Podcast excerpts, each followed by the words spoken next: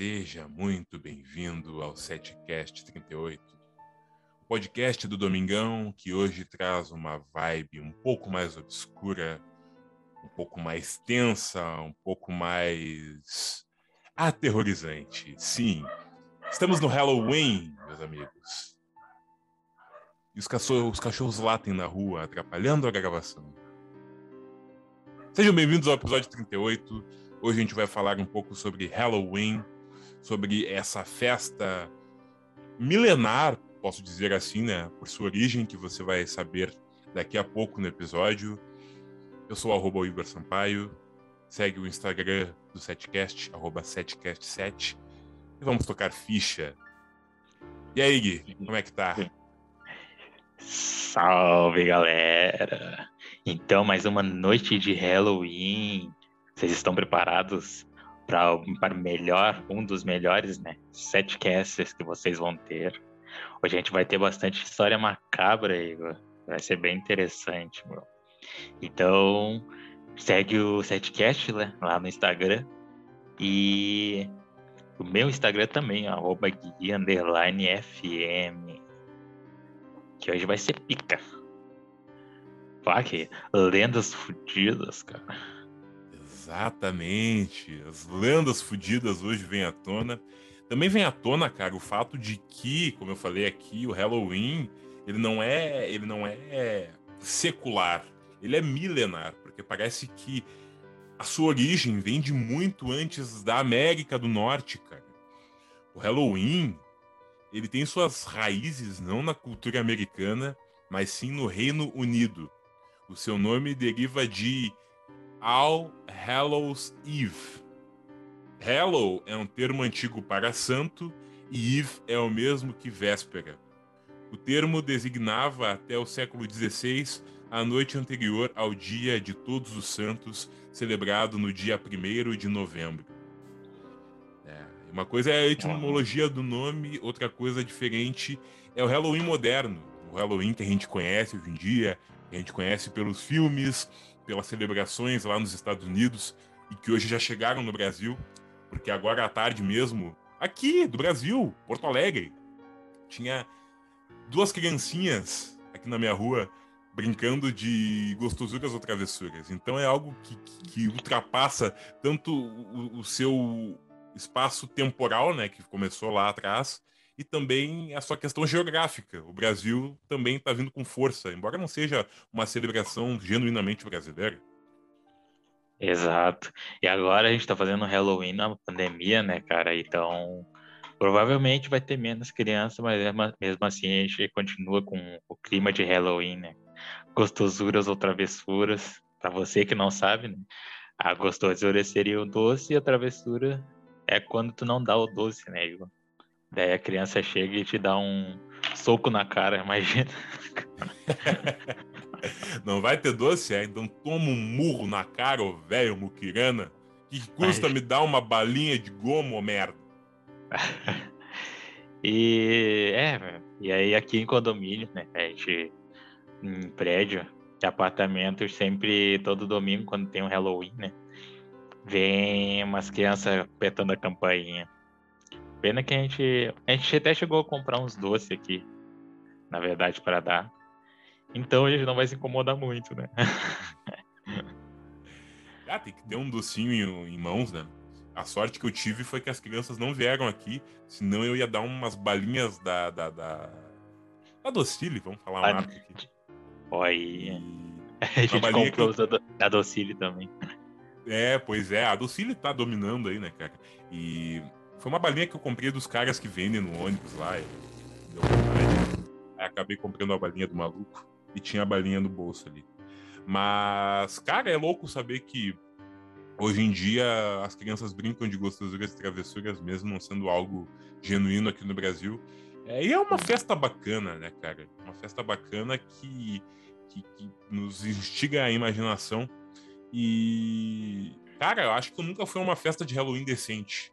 As que eu fui foram bem é. meia boca. Bem ruins. É.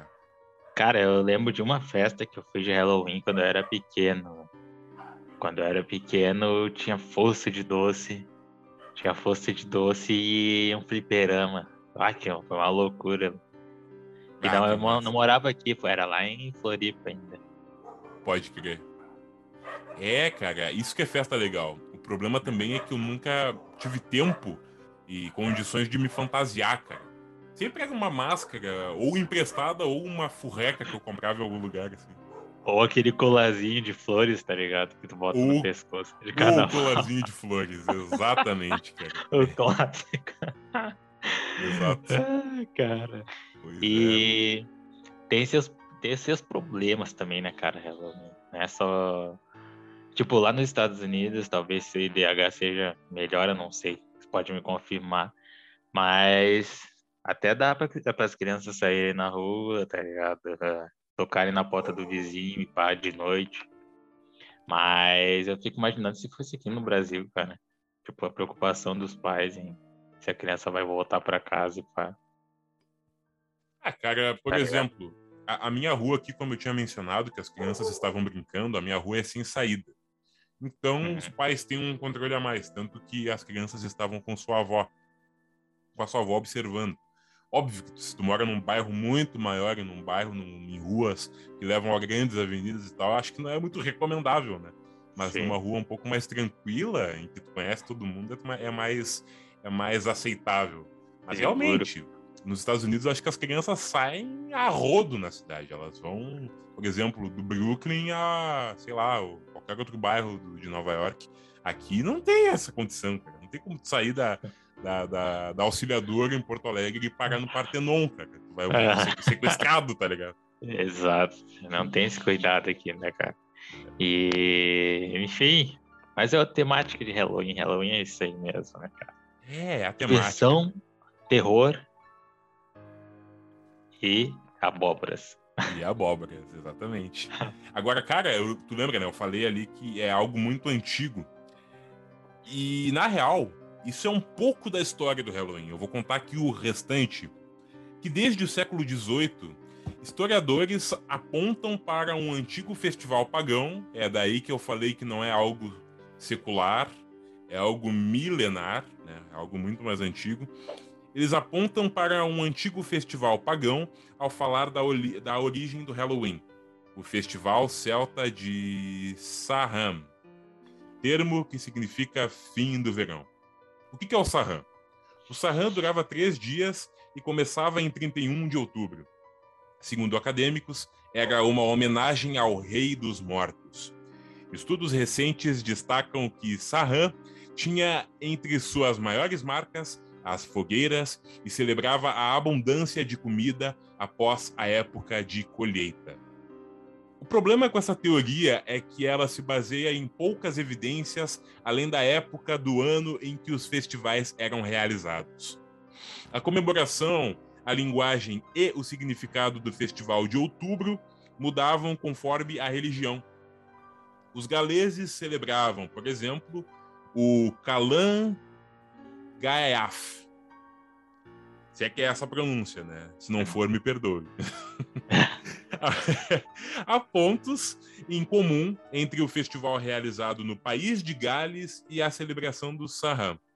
Predominantemente irlandesa e escocesa, mas há muitas diferenças também. Em meados do século VIII, o Papa Gregório III mudou a data do Dia de Todos os Santos de 13 de maio, a data do Festival Romano dos Mortos, para 1 de novembro, a data do Saham. Não se tem certeza se Gregório III ou seu sucessor, Gregório IV, tomaram a, a celebração de Dia de Todos os Santos obrigatória na tentativa de cristianizar o Saham.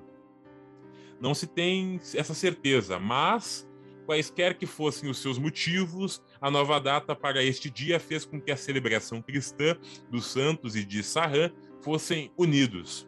Assim, tradições pagãs e cristãs acabaram se misturando. Olha aí, miscigenação. Exatamente. E tu, e tu viu, né? A, a- a dúvida acadêmica vem da relação ali do- dos papas Gregório III e IV, da questão de cristianizar o dia, um dia que é pagão, tá ligado? Uhum. Sempre tentando, tentando te apunhalar com, com o cristianismo, tá ligado? Pra te ver, né, mano? É. Só que não é cristão. Aqui, Como? Agora é. vamos botar como cristianismo agora. É. E, bah, bem interessante, uma curiosidade sobre Halloween, né, meu? E. É muito bacana também, muito bacana. Sim, com certeza, cara. Pra ter noção, a- a- a- o Dia das Bruxas que a gente conhece hoje, ele tomou forma entre 1500 e 1800. Aí pra tu ter noção, ele tomou forma em- do- ali por 1500, 1500 e poucos anos, década, né? Que o Brasil tava sendo descoberto. Ou seja, quando o Brasil tava recém virando a putaria que ele é hoje, o Halloween estava tomando a sua primeira forma. Isso é muito antigo. Muito. E tem o bagulho do da, das bruxas, né, mano? Tem toda aquela temática que a bruxa, né, pra quem não sabe, sabe. Pra quem não sabe, mano, era um tem a ver com a, a Bíblia, com a Bíblia, né, o bagulho cristão, né? Sim, sim. Tem toda essa questão, inclusive a fogueira, cara. A fogueira que a gente vê no Halloween, ela tem relação com as bruxas e com essa relação cristã. Porque elas se tornaram especialmente populares no Halloween e elas eram muito usadas na queima do joio, que celebrava o fim da, da colheita do Sarran lá, que é o que os acadêmicos acreditam que foi a origem do Halloween. É, era um símbolo do rumo a ser seguido pelas almas cristãs no purgatório ou para repelir a bruxaria do que tu falou e a peste negra. Ah, entendi. Exatamente. E aí eu não Ah, sei se o, o dia de finados, eu não lembro se ele é internacionalmente comemorado ou se é só aqui no Brasil. Acho que é internacionalmente, né? Acho que é internacional. É, porque coincide com a data do Halloween ali. Então é, é basicamente essa a origem de tudo que a gente vê hoje aí de gostosuras e travessuras e toda uma indústria cinematográfica de filmes de terror. Exato. Pra quem não sabe, né, a mulher na Bíblia sempre foi um, a causa de todo o pecado humano, né? Daí, quando ela tinha algum destaque ou era superior ao homem, né? Eles não podiam deixar isso, isso, sei lá, influenciar no, no patriarcado, né? Então, era queimado na fogueira, acusado de bruxa, né? Bruxaria, quando era muito inteligente, pá, também. Isso. Aí veio. Era uma, era uma forma, uma forma é, retrógrada, né? Pra, pra eles era algo super normal, mas hoje em dia a gente vê o quão retrógrado é isso de pô, uma fogueira, cara, assim como a forca e outras formas de, de, de aniquilação. É, o pessoal não tinha muito conhecimento na época também, né? Qualquer É. coisa fora do normal era, era bruxaria, demônio. Exatamente, exatamente. E, cara, um hábito que é muito, que é muito presente no Halloween, inclusive em muitas festas americanas, como o Dia de Ação de Graças, que é uma data que a gente não comemora aqui no Brasil, Uhum. mas que coincide, por exemplo, eles têm o Natal, assim como todo mundo, mas a gente tem essa tradição de comer muito no Natal. Não, a gente não tem um dia de ação de graças, que é um dia que eles fazem um puta banquete e, e comemoram ali a, a origem do dia de ação de graças. Assim como tem naquele episódio de Todo Mundo Odeia o Chris, para você ter uma, uma noção. Uhum. Comer é importante também no Halloween, assim como muitos outros festivais. É, um dos hábitos mais característicos envolvia crianças, que até hoje envolve, que iam de casa em casa cantando rimas ou dizendo orações para as almas dos mortos. Em troca, eles recebiam bolos de boa sorte que representavam o espírito de uma pessoa que havia sido libertada para o purgatório. Caraca. É, tá aí. Agora, tudo faz, sen- curiosidade. agora tudo faz sentido. Agora as peças se encaixaram. agora eu entendi. Agora eu saquei. Ah, que bacana, cara. E é uma- era uma recompensa por eles fazerem essa reza aí. Sim, sim. Exatamente. Um bolo. Eu acho que é, daí, é do bolo que vem a questão do, do doce de hoje em dia. Né? Do, do- do Halloween moderno. Sim. Caralho, mano. Falando em bolo, não sei se tu ia falar mais alguma coisa, né? Cara, eu só ia mencionar que o Halloween moderno, nos Estados Unidos, pelo menos, supera a venda de chocolates tanto da Páscoa quanto do Dia dos Namorados. Se vende mais chocolate no Halloween do que em ambas as datas. Né? Chocolate ali que tu dá pra tua mina e tal, ou tu compra pro teu filho. Aí vem o Halloween e supera todas as vendas dessas duas datas da, lá na América. Entendi. A Docile estaria fazendo um baita, baita investimento. Com certeza. Isso se a Docile não, não, não tem dedo no, no mercado internacional também, né? Quando ah, eles é. Vendem bala ter, lá por fora também. Porque tem uhum. mercados lá fora que vendem produtos brasileiros. Né? Uhum. Sim, sim. Ah, eu, eu, não duvido que estão que estão fazendo. Eles estão um passo à frente. Né? É.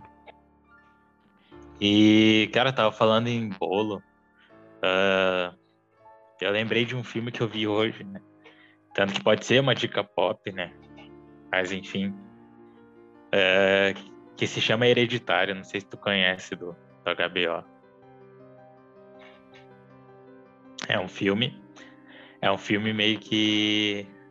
Meio que é estranho, cara. Eu, eu gostei porque tem um Photoshop que foi muito bem trabalhado, que é uma guria, uma menina de, sei lá, 11 anos, que tá toda ferrada, com olho vermelho e branca, branca assim. E a história é toda bizarra, porque uma mãe de uma mulher, né, que é, uma, que é a protagonista do bagulho, morre. Daí, daí a história vai se desenrolando. Daí o filho dessa, da, da mãe da daí tem a mãe, a menina, né? que sobrou, e o filho.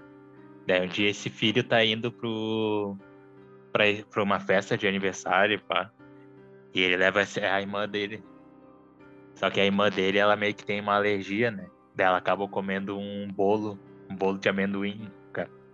Daí ela começa a ficar sem ar, começa a ficar sem ar o tempo todo. E nisso que ele vê que ela tá sem ar, ele pega ela, bota no carro, ele bota ela no carro e vai correndo pro hospital, né? Só que o carro ele tá muito tá com pouco ar, né? Ela acaba abrindo a janela, bota a cabeça para fora, né, para pegar um ar. E só que no meio da noite eles estão meio que voltando e vê um, ele na correria, né? E não viu que tinha um viado na pista. Morto assim. Daí ele vira o carro e a guria acaba perdendo a cabeça, né? Porque o carro vira e ela dá com a cabeça num poste, já que ela tava com a cabeça para fora. Né? Daí é muito louco, muito louco o filme, né? E é bizarro a atuação deles. Até chegar na parte dos médios, né? Que é chato. Cara, todo filme de terror com médio acaba sendo chato, mano. Não sei porquê. Pois é, cara. Isso me lembra também, né? Outra, outra, outra característica da, da América, não sei se só nos filmes, eu acho que acontece bastante na vida real também. Veados no meio da estrada, cara. Viu? Ó, Viado no meio da estrada, nesse quesito, nesse contexto do filme, levou a todos os acontecimentos. Sempre tem um, cara. Sempre tem um. Ei, caralho! Aí pega, cai no penhasco e se foge. Ah. Isso acho que acontece bastante na vida real do, do, dos Estados Unidos. Ah, ou quando o cara tá naquelas montanhas grandes assim. Daí ele vai virar o carro e o carro não vira assim. Exato. Daí cai o penhasco, tá ligado? Sim. Cara, mas interessante a premissa do filme. Qual é o nome mesmo? É. Hereditário. A imagem de uma guria toda ferrada lá. Com olho vermelho. Acho que pode contar como uma boa dica pop, hein? O pessoal vê aí. Tomar uns cagás. Uns cagacinhos. É. E. e. Não, pode falar, pode falar. Não, eu ia falar só que eu prefiro. Acho que filmes de terror nessa pegada são melhores que filmes de terror que uma família se muda para uma casa e acaba descobrindo que a casa é mal assombrada. Tem todos aqueles um clichês. Clássico. É. Ah, isso é verdade. Um suspensezinho. O melhor filme de terror é aquele que lida com um suspensezinho, uma coisa real, assim. Tipo Jogos Mortais, tá ligado? Exato. Sabe que algo pode acontecer contigo. E tu vê as pessoas todas despedaçadas. Isso. Nojo. tripas e pedaços de corpos espalhados. Ai, que tripas fudidas, cara. As tripas fudidas. É, rapaz do céu. Cara, É, não sei se tu ia falar mais alguma coisa sobre essa questão Não. do filme. Não. Então, cara, depois de, dessa dica, que já conta como uma dica pop, e da origem do Halloween, a gente pode falar de histórias que vieram pós origem do Halloween, pós Samhain lá, toda aquela origem pagã e tal, e falar histórias verídicas ou não sobre o Halloween, ou de coisas macabras que acontecem em outros contextos. Que a gente vê pela internet, que a gente vê em creepypasta, ou que a gente vê da realidade mesmo. Eu sei muito bem que tu trouxe histórias interessantíssimas pra gente ouvir aqui junto com a audiência do Setcast. Exato, eu tenho histórias muito boas que vão deixar você de cabeça com a cabeça muito acelerada. Cabelo em pé. Cabelo em pé, cara. Eu tenho lendas, vamos falar sobre lendas, então. Lendas podem ser ou não reais, né? Vai depender da sua imaginação. E vai ser interessante. Então, bora mandar a primeira, Igor. Bora mandar a primeira. Pode falar. Beleza, então. Bons ouvidos porque eu vou falar, cara. Então, a primeira lenda vem do Jeff the Killer. Já ouviu falar nesse nome, né, Igor? Já, acho que muita gente também já ouviu falar do Jeff the Killer, que acho que é uma das mais. é, como é que eu posso dizer assim? É, que repercutiram pela internet. Exato. Se você quiser saber o- quem é Jeff, pesquise aí no Google, né? Jeff the Killer, que vai aparecer uma imagem bizarra, né? De um bicho muito esquisito. então, para começar, é uma história que começou a ganhar força para nascer bem precisamente no ano de 2008 quando houve uma repercussão nos fóruns do site Newgrounds a respeito de uma pequena história intitulada A História do Jeff, do velho Jeff, que dizia o seguinte: entre aspas, né?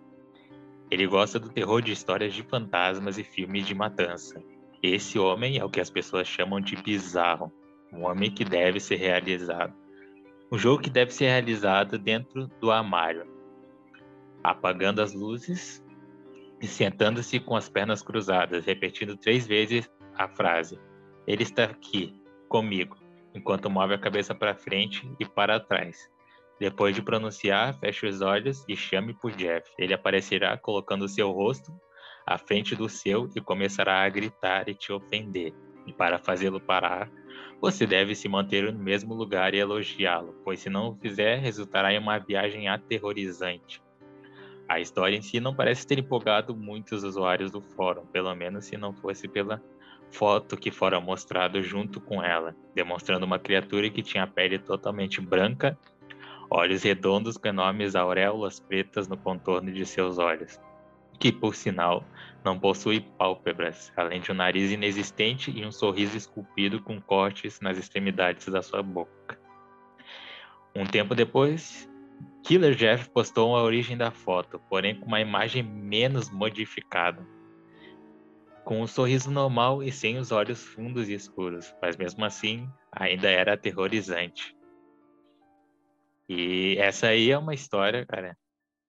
Todo mundo, a maioria conhece que a imagem é aquela toda bizarra, né, da pessoa branca com o olho todo esbugalhado. Eu lembro quando eu era pequeno, eu vi essa imagem, cara, eu fiquei, bah, ai, cara, que, que estranho.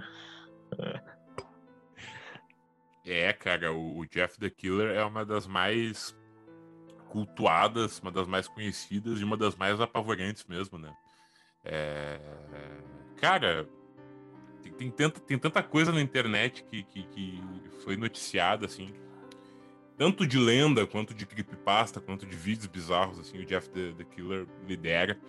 E, cara, eu lembro que na época da escola, quando saiu a história do Jeff the Killer, tinha as aulas de informática, é, e muitas vezes o pessoal tentava acessar os sites que contavam a, a, lenda do Jeff the Killer. E na escola, obviamente, né, um bando de, de crianças se tem um controle maior. Aí o pessoal tentava entrar e dava uma página branca dizendo acesso indisponível. O gurizada ficava louca. ah, não acredito. É. A professora mandando fazer um desenho bem bonito ou fazer uma pesquisa bem bonita de história. Não, tava lá os fedelhos mexendo na internet procurando Jeff the Killer, tá ligado? que era uma história bizarra. É. Se tu ver a imagem, tu deve saber o que a gente tá falando. Mas eu vou falar de uma curiosidade, cara, que tem aqui. Mas a pergunta é: de onde que essa foto apareceu primeiramente? Onde é que a foto primeiramente apareceu? Cara, baita pergunta. Daí, entre aspas aqui, ó. No outono de 2008, uma menina, uma menina chamada Kate Robinson supostamente postou uma foto granulada de si mesma tomada ante um armário, um mural de fotos aleatória do 4chan. Assim como se desenvolveu a história, a garota foi intimada, intimidada, né, entre, a, entre parênteses, bullying, incansavelmente pelo seu peso, cara. Daí a seguir a mensagem do irmão, né? Entre aspas. Atenção, Forchan. Ontem eu encontrei minha irmã no quarto, chorando muito. Eu lhe perguntei por que ela estava tão para baixo e ela me disse que era por causa dela ser gorda. Eu fiquei furioso, exigindo que ela me contasse quem havia feito ela de boba. Ela me contou que havia postado uma foto em um site chamado forchan.org e ela continuou dizendo que esse site havia se divertido às suas custas e postado um Shops, que é uma alteração fotográfica com Photoshop de sua imagem. Eu estou abismado. Dei uma boa olhada nessa foto, porque essa bela mulher, minha irmã, cometeu suicídio na noite passada.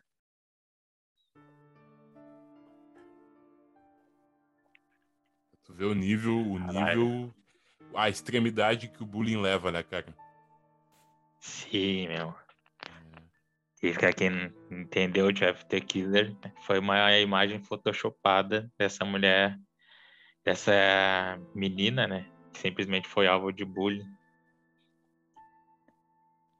Eu não sabia da origem do, da foto do Jeff the Killer, sabendo agora é até menos, menos empolgante. Já não é empolgante porque passou. Né? Ainda mais que quando isso veio à tona a gente era pequeno e tudo era surpreendente demais. Mas sabendo hoje que foi uma foto photoshopada de uma garota que sofria bullying. Bullying! Né? Aí fica um pouco mais. um pouco mais pesado. É, mas na época a gente não sabia que era isso, né? pois é, cara. Vê. Mesmo jeito que tem aquela Até coisa do, do, do, revenge porn, de, de, cara que divulga é, foto e vídeo da namorada pelada porque, porque ela feriu a minha honra. Cara, isso é tão grave quanto tu, tu zoar e modificar a foto de uma garota que sofre bullying, tá ligado? Sendo que tem, Sim. tem que só deixar ela quieta, cara. Ah, não sei porque incomoda tanta gente, tá ligado? Né? Sabe uma pessoa ser. Ah, sei lá e pelo visto eles eram mais velhos, eles não eram pequenos, porque normalmente a criança tende a ter esses comentários um pouco mais cruéis, não que é o certo, mas que tende, mas quando tu já é mais maduro, e tu pega e faz uma montagem photoshopada, tá ligado? É meio estranho. É muito bizarro, né, cara? É. E é um caso trágico de que virou lenda aí, né, cara? Sim. Então, posso mandar outra, cara? Por a favor. história eu queria falar da história de pessoas embaixo da sua cama. Ai! Ai! pessoas embaixo dessa cama, é a próxima história. A cena foi contada no Twitter pela escritora Natália Beccatini e dá conta de um episódio que um amigo havia contado dias atrás. Bons ouvidos. Dentre aspas. Como estou aqui procrastinando, vou contar uma história bizarra que fiquei sabendo esses dias. Porque, né? Ninguém merece ficar perturbada sozinha. Diz ela que começa contando sobre uma brasileira que se mudou para Londres e alugou um estúdio para morar sozinha. Uma menina brasileira se mudou para Londres e alugou um estúdio nesse prédios, nesses prédios antigos com o pé direito mega alto e tal. Ela falando, né? Ela morou lá por meses e um dia um amigo dela pediu para ela receber um brother australiano que estaria de passagem pela cidade. Ela ficou meio cabeira, né, por receber um homem, uh, receber um homem que a gente não conhece em sua casa, morando sozinho e tal, e tentou recusar, mas o amigo insistiu e disse que era tranquilo, porque o cara era gay e tudo mais. Ela resolveu aceitar. Aí o cara chegou lá e ela colocou ele para dormir em um colchão uh, no chão do lado da cama dela, com Tom. Daí um dia, no meio da, da madrugada, né, ela acorda com um moço chamando, o cara que foi lá na casa, que tava morando com ela, chamando ela. Ele disse que estava morrendo de fome e até passando meio mal e precisava comer algo. Ela manda ele ir para a geladeira e, pe e pegar o que quisesse lá. Ele disse que estava se sentindo mal e insistiu para ela ir com ele para a cozinha. Ela se levanta meio puta com a visita e vai na cozinha com ele. Chegando lá, ele não quer nada do que tem na casa. E diz: Acho que estou precisando tomar um ar, estou me sentindo muito estranho. Vamos comer comigo lá fora e a gente acha algo para comer na rua. Uh, ela diz: Mas são duas da manhã. E ele insiste muito e ela, e ela acaba cedendo e sai com ele.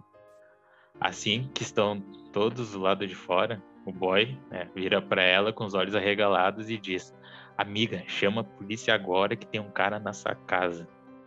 Daí ela responde: O quê? Como assim? E ele diz que ela estava deitado, que ele diz que estava deitado no colchão e viu uma cabeça debaixo da cama. E aí eles chamam a polícia e a polícia entra no apartamento. Sai de lá levando o homem que descobriu-se depois morava em um buraco debaixo do assoalho do AP dela. Há meses estava planejando matá-la.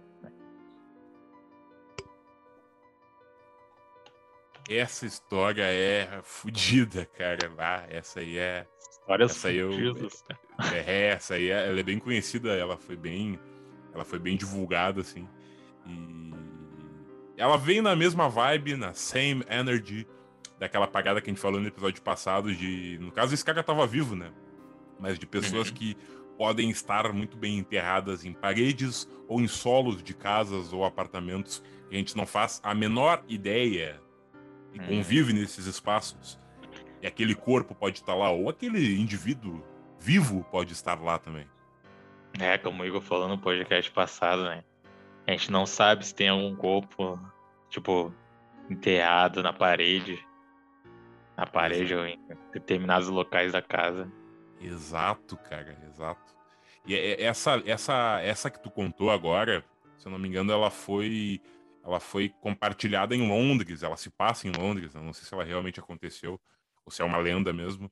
Mas eu acho que lá, cara, a estrutura dos apartamentos ela é diferente e contém esses, esses, não chega a ser um porão, mas esse só, esse, esse assoalho de madeira que contém um espaço considerável embaixo em que muita gente pode se esconder igual, tá ligado? Sim. E. Porra. Cara, pior que tem alguns filmes que realmente mostram pessoas assim, tipo, pessoas invadindo casas de outras, morando lá por dias, semanas, tá ligado? Sem a pessoa saber. Ai, muito estranho. E tem aquela tua história lá do metrô, né, Igor? Que eu não sei se passa em Londres também. Tu já Cara, contou uma vez. Essa história, mano. Essa história. Pô, tinha uma guria uma vez que, que, que estava andando de trem e conversando com uma amiga, dizendo das diferenças entre andar de trem em São Paulo, de metrô em São Paulo e de metrô em Londres, né? E que em São Paulo, por exemplo, é bem melhor, porque ela consegue ouvir histórias de vida, ela consegue ouvir o que a dona Maria comprou para janta, que o neto da dona Janaína passou na faculdade ou que a mãe do Pedrinho foi promovida. Em Londres, a relação é um pouco mais fria e não se tem como tu ouvir nada do tipo. Porém, numa das vezes que ela estava em Londres, parece muito White Rich Problems, né? Aquela coisa de, de ah, as diferenças entre andar de metrô em Londres e São Paulo, como ela é rica e tal. Porém, aconteceu algo muito bizarro. Ela estava nesse metrô em Londres e do nada entrou um casal. Esse na verdade não era um casal, era um trisal. E os três estavam juntos e tal, dois homens e uma mulher. Eles se sentaram no banco oposto ao dela, um pouco mais para direita assim. E ela beleza, seguiu a viagem, era tarde, era quase meia-noite. Ela continuou tranquila, até que o trisal começou a se pegar forte, se pegar firme. Beijo de língua. Firmezinho. Firmezinho. Firmezinho. E. e eles começaram a se pegar forte, cara. Beijo de língua, mão na bunda, mão na teta, né? E. Até aí tudo bem. Até que do nada a mulher começou a encarar fixamente ela. E olhava e olhava, e ela começou a ficar um pouco desconfortável, porque ela pensou: mano, será que ela tá incomodada com a minha presença aqui, ou será que ela tá me chamando pra brincadeira? Aí seguiu por mais uns 10, 15 minutos, até que entrou um outro senhor e sentou do lado dela. Ela já ficou com aquela coisa, né? Com aquele nervosismo, começou a ficar meio cabreira. Até que quando o trem parou na estação seguinte, o senhor pegou e puxou ela bruscamente do metrô. E o casal, o trisal, seguiu ali se pegando firme, hard. Até que o senhor falou: Ainda bem que você veio comigo. Aí ela, apavorada, perguntou: Mas por que o senhor fez isso? Você ainda me pergunta isso? Eu acabo de salvar a sua vida. E ela: Mas por quê? Você não percebeu? Eles estavam carregando uma cadáver. Ou seja, a mulher que formava o trisal era uma cadáver. E os dois homens eram necrófilos, né? A palavra. Eles estavam carregando uma cadáver. Ah, que é muito louco essa história, né, mano? Demais. Achei no metrô de noite. Casal se pegando assim, firmezinho. Firmezinho! E no fim descobre que é um cadáver morto, morto lá. Tem louco pra tudo, né, Igor? Tem louco pra tudo, cara. Louco pra tudo. E se essa história se confirma, é meio, meio impressionante, né? Porque imagina tá no trem tarde, tarde da noite, voltando do trabalho de qualquer outra atividade. E aí entra um casal com a mina morta te encarando, tá ligado? O corpo já deveria estar tá entrando em decomposição. Uhum. Cara, pior, mano. Lá, essas histórias macabras. E outra história macabra, cara, é do Tek Tek, que é uma lenda não se sabe, né? Pode ser real ou não. Japonesa, cara. Há no Japão uma história sobre um garoto que estava saindo de sua escola numa noite, quando ouviu um barulho atrás dele. Procurando pela origem do som, avistou uma bela garota em uma janela. A menina tinha os braços apoiados sobre o parapeito da janela e estava apenas olhando para ele, da noite. O garoto estranhou ver uma garota por ali, afinal, era um colégio de meninas e perguntou à menina o que ela fazia por ali. Foi então que o garoto a viu olhando para ele. A menina sorriu e abraçou-se, segurando seus cotovelos com as mãos. Então, de repente, ela pulou da janela e caiu do lado de fora do solo. O menino, horrorizado, foi ver o que tinha acontecido e ficou chocado ao ver que a menina não possuía metade inferior de seu corpo. Ela então começou a ir em direção a ele, agarrando no chão e batendo seus cotovelos, fazendo um som como tec tec tec tec. O rapaz estava cheio de terror e repulsa. Ele tentou correr, mas estava congelado de medo. Em poucos segundos, ela estava sobre ele, tirou uma foice e o partiu ao meio. Quando as crianças contam essa história, eles alertam uns aos outros sobre o tec-tec, dizendo que ela carrega uma serra afiada ou uma foice. E se ela te pega, ela vai te cortar na metade. E você vai se tornar igual a ela. Diz a lenda também que ela persegue as crianças que brincam ao entardecer. A lenda conta a história de uma fantasma jovem mulher ou uma menina da escola que caiu numa linha de comboios, comboios e foi cortada ao meio pelo trem, tendo uma morte sofrida e dolorosa agora como espírito vingativo, ela anda usando suas mãos ou cotovelos. Uma mini história da japonesa. Não, mas que já é o suficiente para pensar assim, né? E dar uma arrepiada. Que loucura, cara. Inclusive, cara, eu lembrei de uma coisa, mano. A minha namorada cadeirante terminou comigo, cara. Terminou comigo. Foi horrível, horrível. Terminou comigo assim. Eu fiquei com uma cara de tacho, né? Triste. Aí eu tirei a cadeira de roda dela. Adivinha quem voltou se arrastando pra mim? Hum. Piadas, pretinho. Certeza que essa aí o Potter devia contar. O Potter e o Arthur. Ah, sabia. Caralho, um abraço a você que é cadeirante aí. Um grande abraço. Eu me lembrei porque ela não tinha a parte inferior, né? Eu lembrei dessa piada. Ele lembrou da cadeira. É só dar uma cadeira de rodas pra ela que resolvia o. Pois é, pois é. Cara, mas que loucura, né? É, o, o, o, Oriente é um lugar que cria muita lenda urbana e muita, muita creepypasta, essas paradas aí, né, cara? Sim, meu. Oriente tem bastante história, tipo, as. Como é que é? Como é que se chama? Samara é uma delas, né? Uma história famosa. O Guri do Grito também, né? Uma Sim. lenda de sucesso. Exatamente. E isso deve estar muito presente também nos animes, né? Que eu não consumo anime, mas deve ter muitos animes de terror de altíssima qualidade. Ah, sim. A História de Fantasma é um deles, né? Sim. É um antigo, antigo que passava até no Cartoon Network. E falar dos, dos, das histórias de terror, na verdade, né? O Coragem, né? Exato. Coragem. O Billy Mandy não era é, mais ou menos, né? Mas tinha umas coisas bizarras também.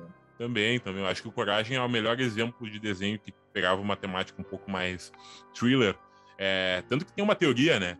De que você sabe, você já assistiu Coragem com o Covarde, com certeza. Você lembra que a casa do, do, do, do Eustáquio e da, da venha, da, da Muriel, da Muriel ficava no meio do nada. A teoria que levantaram é de que, na verdade, a casa ficava no meio de um bairro muito populoso.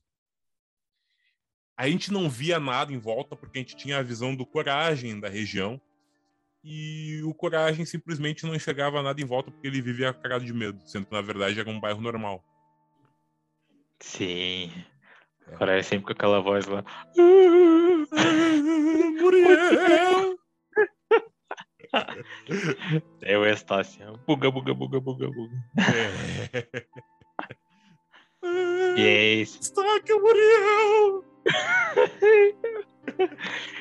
então o louco, o louco chega. É. O louco é o coragem, tá ligado? Eu imaginei, quando, quando o Cris conta essas piadas, eu imaginei o, o coragem agora no lugar do louco. Pior, né? Eu acho que ele tirou daí mesmo. E se passava na área 51, né? É, exatamente. Então, cara, o Coragem é perfeito, porque ele tem todo um ambiente soturno, obscuro, é, pesado, tá ligado? Aquele céu meio roxo, bizarro. Aquele desenho é muito bom, cara. Pô, quem não lembra do episódio do, da Oriel virando a cabeça, da, da guria com a cara bizarra, tá ligado? Sim. São os lendas também, né? São lendas, tem os cavaleiros lá que apareciam só à noite. Exato. Inclusive, se o, se o Coragem virasse, virasse uma animação é, com a mesma pegada, os mesmos personagens, só que com algo mais maduro, algo mais 18, acho que ia vender pra caralho, cara. Ia ser muito ia dar, bom. Né?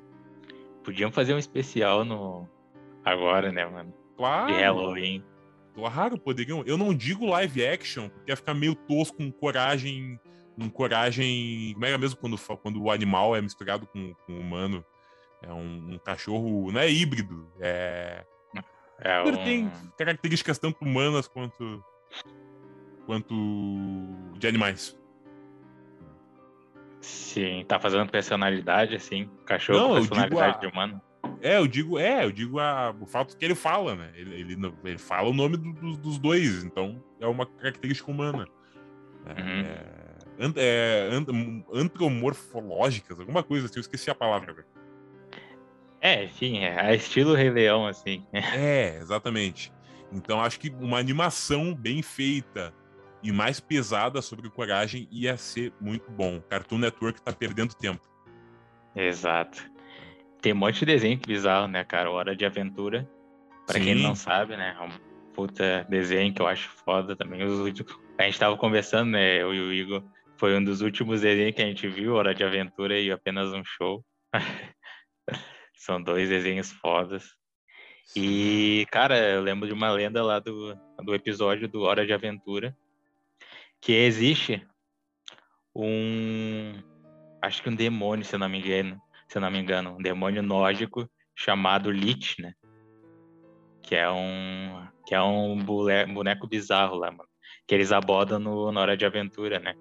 E meio que o, o fantasma desse demônio que tava putrefato, tava só o esqueleto, acabou entrando no, num caracol, né? E acabou possuindo várias pessoas, daí no fim ele acaba ficando num caracol. Daí no final do episódio esse caracol aparece acenando assim pra câmera, com o olho todo bizarro. E o episódio termina assim, né? Daí tu vai ver os outros episódios e sempre tem um caracol banando pra ti, cara. Ah, muito. Ai, cara. Aparece assim do nada um caracol banando pra câmera, mano. Sim, e só tu cara. percebendo ele lá no fundo. É, bah, meu.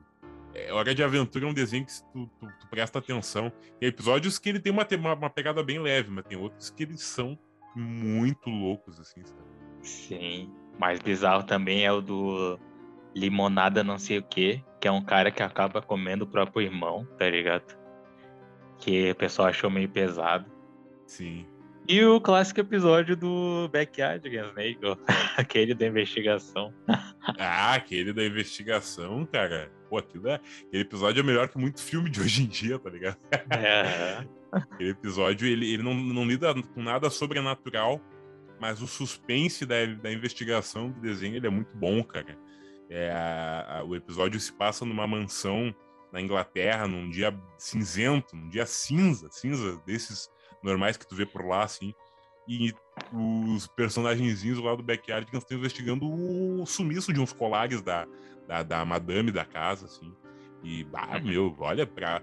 Acho que Backyardigans é uma das, uma das séries mais refinadas para crianças, porque eles pegam o lúdico e misturam com o lado da ação, com o lado da, do suspense, da aventura, com coisas que a gente ainda consome como adulto, só que muda para a visão da criança, cara.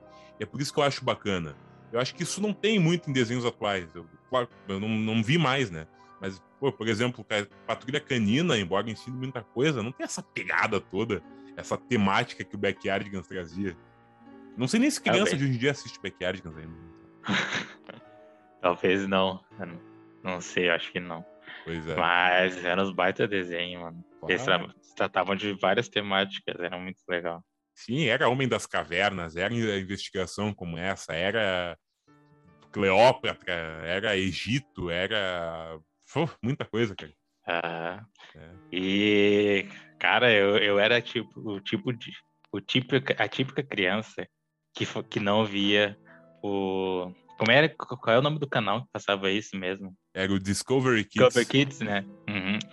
Eu era o tipo de criança que falava assim: ah, esse programa aí é. Esse canal é muito para criancinhas, cara. É. Não vou assistir isso. Cara, aí eu não via. Assim, muita criança pensava assim: que Discovery Kids era muito pra pirralho, tá ligado? Sim. E, cara, acho que Discovery Hoje em dia Kids... eu vejo. É, é. foda. É, hoje em dia tu assiste, né? Hoje em dia tá, é. tá, tá aí virado no homem velho. E agora que tu assiste. Assistindo Backyard. Uhum, barbudo, velho, já assistindo Backyard.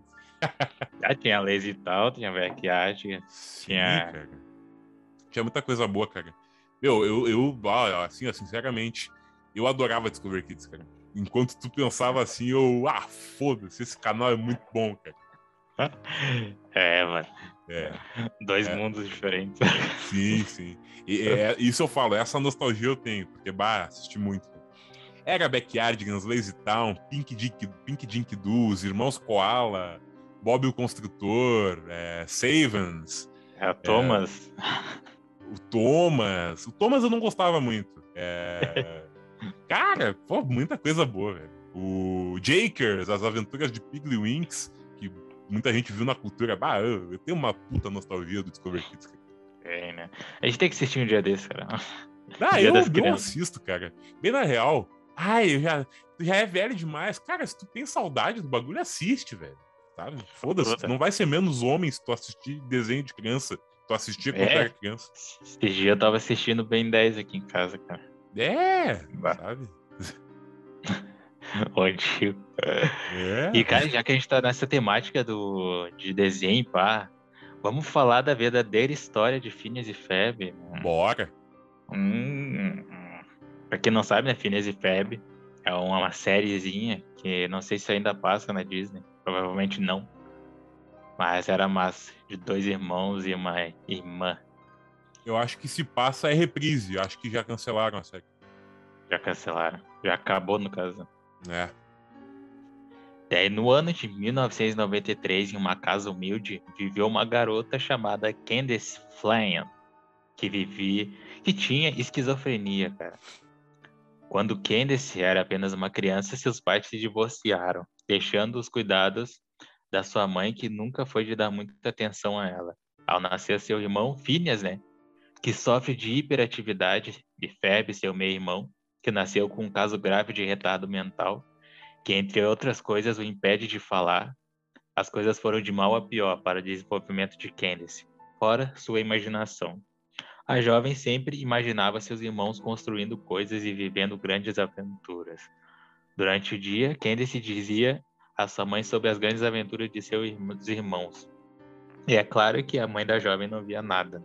Preocupada com isso, a mãe vai para um especialista, o psiquiatra Hans Dorfsmith, que deu remédios fortes para Candace tomar, né? Com esses medicamentos psiquiátricos que foram destinados para acalmar a jovem, só pioraram.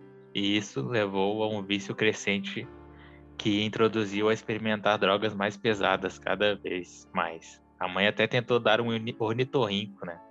De onde o avô trabalhava, de mascote, com tentativa de fazer amizades. Mas Candace matou o ornitorrinco com o livro do Harry Potter. Caralho. A garota, cansada de que ninguém acreditava que sua história sobre seus irmãos fossem reais, decide escrever um diário sobre tudo que acontecia na vida de seus irmãos, nas suas criações e aventuras. Em 2007, Candace, de 14 anos, é encontrada morta em seu quarto, juntamente com uma nota de suicídio escrita na última página de seu diário. De acordo com médicos legistas, Candace morreu de uma overdose intencional de várias drogas e de ter ingerido 2 litros de cloro, cara. Até o final de 2007, a mãe de Candace, aflita com tudo, decide vender a história pra, para a Disney Channel, que mostra interesse na compra e em 1 de fevereiro de 2008, uma história distorcida e reforçada chamada de Phineas e Ferb estreia mundialmente e é adorado por todos que, sem saberem a verdade, passam horas na frente da TV assistindo essa doce história feliz. Cara, eu, eu, não lembro se é só uma lenda ou se uma creepypasta ou se foi confirmado isso. Se foi Acho confirmado, foi confirmado. Foi confirmado, sim. Realmente, a mãe vendeu a história e a filha sofreu de retardo? É o que a gente tem. Caralho, mano. Caralho. Não, isso é muito foda, velho. Os caras conseguiram transformar uma história trágica num puta desenho de, de, de, de curtição juvenil, sei lá. É, se for parar pra ver, ela não é a primeira, né, cara?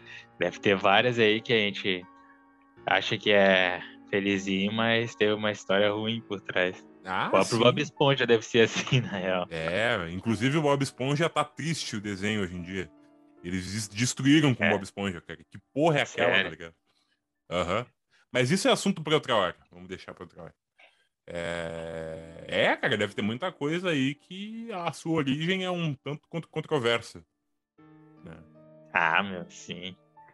Caralho, não, não duvido, não. Mas história de, de infância mudadas, tá ligado? Sim, inclusive seria outro baita filme de terror. Eu não sei se iria desrespeitar a história dessa mãe da família, né? Porque o desenho transformou tudo em algo lúdico e bacaninha, bonitinho. Mas o filme talvez ficasse um pouco forte demais. Eu não sei se a mãe é viva ainda, mas acho que deveriam pegar essa história e transformar num puta de um filme, cara. Imagina só. Não desrespeitando o, o, a esquizofrenia que a guria sentia, né? Deixando em tom jocoso, mas em pegar e fazer um filme de terror aí. É, seria massa. Uhum. Cara, e... cada uma. Cara, tem umas músicas do. Da... As músicas do e Pepe são muito tri também. Tem uma que é massa, que é aquela. Você vai estar frito. Que ela veja com seus olhos e finalmente a casa vai pense que vai se livrar, você pode apostar que eu vou dedurar você. Ainda te pego e quando eu conseguir você vai estar frito. Frito. Eu não quero te fazer sofrer, mas eu tô avisando que eu sei de muitos podres e quando eu provar tá frito. Frito. Minha mãe vai ter que acreditar, finalmente admitir. que- Tá ligado? Acho que sim, cara. Não, me, não, não tô me lembrando agora. Minha mãe vai ter que acreditar. É quando ela se encontra com o filho, com a filha, né, do daquele doutor maluco lá. Ah, o. O. O, o do, do prédio, aquele do Perry, o Ornitorrinco. Aham, Ah, o do. esse aí do- mesmo. do- tu falou o nome dele agora, o do, do Presmith lá, alguma, alguma coisa assim. Uma empresa do É. malvado do Presmith. O ornitorrinco. É, é. Tem que ver esse desenho de novo, cara. Muito bom. Ah, muito bom, tá? É, eu vi um monte de desenho, cara. Eu vou maratonar uma hora dessa. Maratonar, cara. É. Eu não sei se eu tenho mais umas duas aqui. Tu quer que eu continue ou a gente pode passar pro próximo? Cara, mano, é, mete as duas. Vamos lá, dá, dá tempo. Dá Ai, tempo. vou, meter, vou meter. Mete gostoso! Que nem a Virgínia. Ai, mete, vai. Mete gostoso, tesudo desgraçado! Então vamos uma curta aqui, ó. Telefonema de Maria. Essa popular lenda urbana japonesa conta a história de uma boneca de porcelana que, após ser abandonada por sua dona, decide matá-la. A cada aproximação que faz de sua vítima, a boneca faz um telefonema. E então, ó, uma família muda de cidade e a filha deles decide jogar fora uma boneca de porcelana que se chamava Maria. Naquela mesma noite, a menina recebe um telefonema. Entre aspas aqui. Olá, Maria. Ei. Eu fudi com a história. Enfim. Olá, é a Maria. Eu estou na lixeira agora. É, A menina desliga, mas o telefone toca de novo. Olá, é a Maria. Eu estou na loja da esquina agora. O telefone toca uma terceira vez e uma voz diz: Olá, é a Maria. Estou na frente da sua casa agora. A garota toma coragem e abre a porta da frente, mas não encontra ninguém lá. Deve ser um trote, pensa. Então o telefone toca novamente. Olá, é a Maria. Eu estou atrás de você. Eu, hein? Eu, hein? Caralho, é isso? Olha as cultas japonesas. Aham. Nossa, velho. Ó, meu, tem, tem muita história assim de, de- dessas de proximidade, né? Que a criatura vai se aproximando, que são medonhas, medonhas, medonhas. É É, boneca, mano, tá ligado? É, mano. E eu tenho uma outra lenda, que é a última aqui, que tem a ver com a pandemia, cara. Se tu parar pra ver, ah, pode ter uma coisa macabra aí no, dentro das máscaras, né, cara? A lenda da boca rasgada, mano. A lenda de. Como é que eu vou pronunciar? Kushisaki Onna. Conta sobre uma mulher que se converteu em um Wokai, uma entidade, que se vinga perguntando para as vítimas se ela é bonita e a quem responde. E quem a responde são posteriormente assassinados por ela, né? O texto abaixo é uma das versões mais conhecidas da lenda urbana. Início, né? Nas proximidades de uma escola primária, durante o percurso de volta a casa, uma mulher vestida com um longo casaco vermelho aborda um estudante, perguntando: Você me acha bonita? A mulher estava, estava usando uma máscara contra a gripe, a que a gente usa na pandemia. E mesmo assim, o estudante achou ela mais ou menos bonita. Ele respondeu: Sim, você é bonita. De repente, a mulher remove sua máscara e torna a perguntar, agora aos gritos: Mesmo assim, você ainda me acha bonita? A mulher tinha uma boca rasgada com um corte na orelha. A orelha e de dentro de seu casaco vermelho, ela saca uma foice e começa a perseguir o garoto. O estudante, morto de medo, tenta fugir, mas a mulher corre inacreditavelmente rápido. Ela alcançou o menino, prendeu ele com uma chave de braço e enfiou, enfiou a lâmina da foice na sua boca. Ele fez um corte de orelha a orelha. Muitos relatos dizem que a criatura usa um casaco vermelho, aparentemente para não tomar um banho de sangue de suas vítimas. Já outros relatos dizem que ela usa roupa branca. Dizem que ela é uma jovem com uns 20 anos enquanto usa máscara. E é aparentemente bonita. Ela é muito rápido e percorre a distância de 100 metros em 6 segundos. Parece coisa de Discovery Channel, tá ligado? Geralmente usa uma foice de mão, mas há relatos contando que ela usa uma navalha, uma tesoura, um podrão de jardinagem. Que loucura, né? Cara, é... tem tudo a ver com o momento atual. Se eu ver uma mulher com um sobretudo vermelho um casaco qualquer, de máscara, eu já vou ficar todo cagado. Rapaz do céu, porque, porra, faz sentido, cara. E, uma coisa que isso me lembrou é a questão de que, hoje em dia, se tu vê uma pessoa na rua e essa pessoa te, te, te ressalta muito o, o, as feições, o semblante da pessoa, tu vai achar estranho. Sabe por que tu vai achar estranho? Porque a pessoa tá sem máscara, tá ligado? É, é isso, eu tô, eu tô percebendo isso na, na pandemia agora. E às vezes eu passo pelas pessoas, pelas, pelas mulheres, assim, penso, pô, que mulher bonita. Ou por, por senhores de idade, assim e tal. E aí eu, bah, mas por, por que tá me chamando tanto a atenção o rosto dessa pessoa se é só mais um rosto por aí? Depois de uns 10 segundos eu paro pra pensar, caralho, velho. Claro, faz sentido, ela tá sem máscara. Por isso que tá. Por isso que a boca, por isso que o nariz tá me chamando a atenção. Tá ligado? E, e a máscara também esconde a feiura, né? É, a máscara também esconde gente... bocas rasgadas aí, como da, da moça da lenda. Exato. Então, se tu vê alguma mulher com a, boca rasgada, já sabe. E com um vestido, com um sobretudo vermelho. É, sobretudo vermelho, com a boca rasgada. É, se ela perguntar, você me acha bonita? Te cara, olha, te previne e corre. Run Ou for your life. Assim, ó, tem um macete, tu fala que ela é bonita, mesmo se ela tirar a máscara. Aí ela não, não vai percorrer. Claro. Boa, boa. Eu, sujeito homem, também tenho meu macete. Aí fala, sim, sim. Bonito, bonito. Isso. Gostoso. É. Você me acha bonita? Aí vem o mago assim, tá, tá uma baita de uma gostosa. é, Ai, cara. Esperto, né? Esperto. Esperto. É, caralho, e... essa aí é interessante, velho. Essa aí é bem interessante. Esconde feiuras também, né? Pô! Tanta gente que eu, que eu vejo assim de máscara é linda, chega a máscara é uma tristeza. A beleza é relativa, né? É, né, cara? É. Ai. É algo muito relativo. Saudades. saudades, saudades. internas. É. Mano, é vou sentir saudades também desse especial de Halloween, cara. Acho que fechamos bem. Fechamos aí uma horinha de, de histórias macabras e de, de, lembranças de coisas macabras, de teorias, de creepypastas e tal. Tem muita coisa ainda.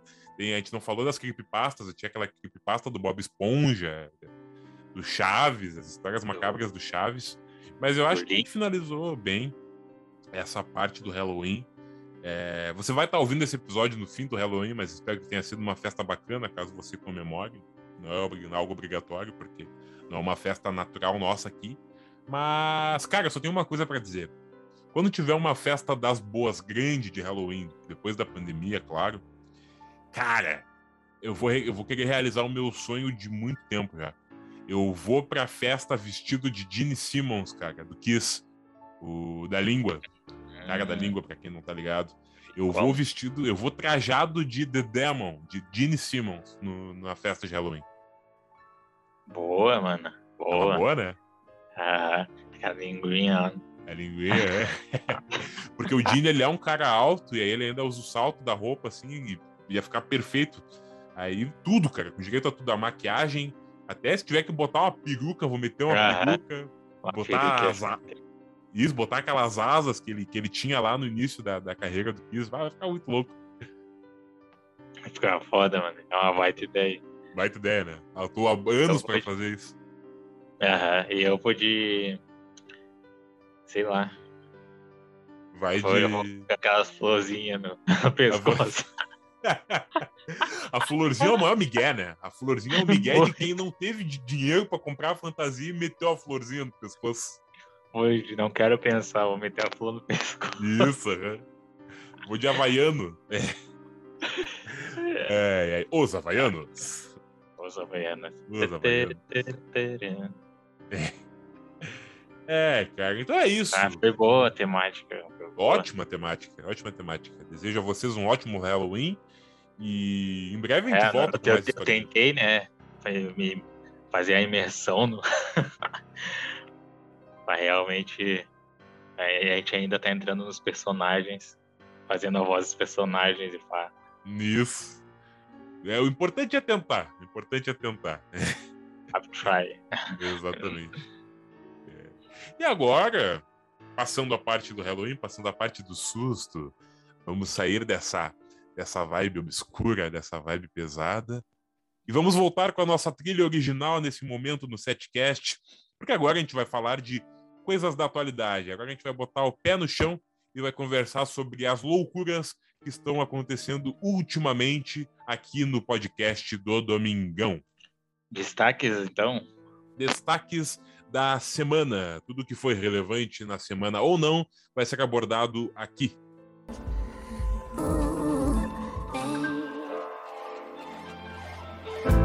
Destaques da semana. Tudo o que ocorreu no mundo da cultura pop, das bizarrices e da política, você acompanha a partir de agora.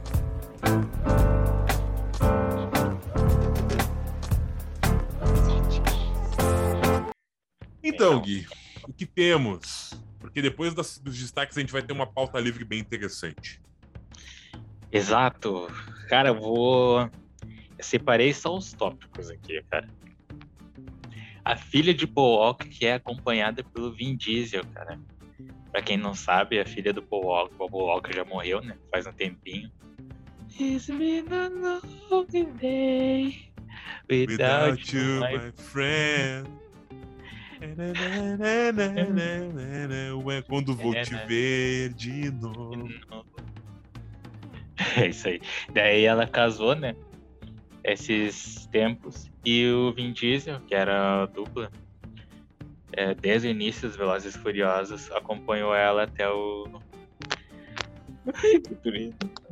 Até o, o padre lá, né? Eu vi, cara, eu vi, foi bem emocionante, né? Já faz uns oito anos que o Paul Walker morreu, faz tempo, cara. Uhum. E. É, faz tempo. Pois é, cara. Ah, o Vin Diesel era bem amigo do Paul, então nada mais justo, né? E que a filha do Paul Walker seja feliz no seu casamento. E, e o Paul Walker ia estar com uns 40 e poucos anos hoje em dia, mais ou menos, eu acho. Morte, morte Walker. precoce. Ia tá, né? Sim. O Paulo, É, o nossa- Paul Walker, o Paulo que caminha, Paulo caminhador. Pior, né? É. Pô. E ele morreu como mesmo? Foi um acidente de carro, não foi? Foi um acidente de carro. Ele e um amigo, parece, estavam no, num carro da NASCAR, alguma coisa assim. Aí o carro bateu e deitou o cabelo. Ah, que merda. E eu- vamos deixar uma revolta da semana que eu tenho que falar desse bagulho. Ah, Revolta da vida. tudo que eu Enfim, cara, eu tenho, eu tinha um colega no Zafra. Colega não, eu sempre via ele. Ele não era do mesmo setor que eu? Pra quem não sabe, eu trabalhava no Zafra. Eu era da mercearia. Eu acho que ele era do Hortifruti, né, cara? E ele era casado, era namorado, se não me engano, de uma de uma irmã da minha colega. Daí o que aconteceu, mano? Sa- ah, acabou o expediente dele, né? E ele foi tirar férias, né, cara? Daí. Beleza, foi viajar. E andou. Foi andar de moto e pá, mano. E o que aconteceu? Ele tava num caminho reto, numa estrada reta. Não tinha nada de carro, tá ligado? E que, que, que qual foi a ideia dele? Foi acelerar a 120 km por hora, tá ligado? Sem. Como se nada fosse acontecer, né, mano? Daí que aconteceu? Ele acabou caindo da, mo da moto, né? Quebrou o pescoço e faleceu, né, meu? Daí tava pensando, mano. Depois de, disso acontecer, a minha colega, né, Juliana, se ela estiver escutando aí, ela falou que ele tinha deixado um filho, né? Ele deixou um filho e deixou a mulher dele. Que eles iam ter. Que o filho dele acho que tinha nascido, se não me engano, já, já tava um tempo. E deixou a mulher dele também, né? Que era irmã dela, mas enfim. Ele, ela, ele acabou falecendo. E foi uma morte boba, né, mano? Porque poderia ter se evitado, mano. Quando tu é pai, tu meio que tem que maneirar em algumas coisas, né? E o cara acabou não, não pensando nessa parte, né, velho? Isso meio que me deixou, sei lá, decepcionado, né, com algumas pessoas. Não foi nem uma, uma raiva, tá ligado? Mas enfim, pra ser esse tema aí do nada. É, o, a paternidade e a maternidade trazem responsabilidades, né, cara? E a partir do momento que tu tem um filho, tem que ser o, o, o menos porra louca possível. Tu tem que parar. Porque, porra, cara, tu, vai, tu vai perder de criar o teu filho, o teu filho vai perder a oportunidade de, de, de te ter por perto. Não vai poder ser o tutor do teu filho, o amigo do teu filho, assim. Então, realmente, é um, é um momento da vida que tu tem que pisar no freio, assim, sabe? Reduzir pra segunda, ir na manha tanto que eu sempre digo, né? A pessoa tem que curtir o máximo antes de ter filhos. Mas não a ponto de se matar, né? Porque aí nem o, nem o prazer de ser pai vai, vai, vai ter. Se é que ele tinha vontade de ser pai também. Né? Eu não o conheço, mas pelo que tu tá falando. É, não o conheci, sei. né? Que já, já se foi. É, não sei também. E outro que é. Acho que teve uma morte banal também foi o Kevin. acho que todo mundo vai bah, Tu voltou no Kevin, cara?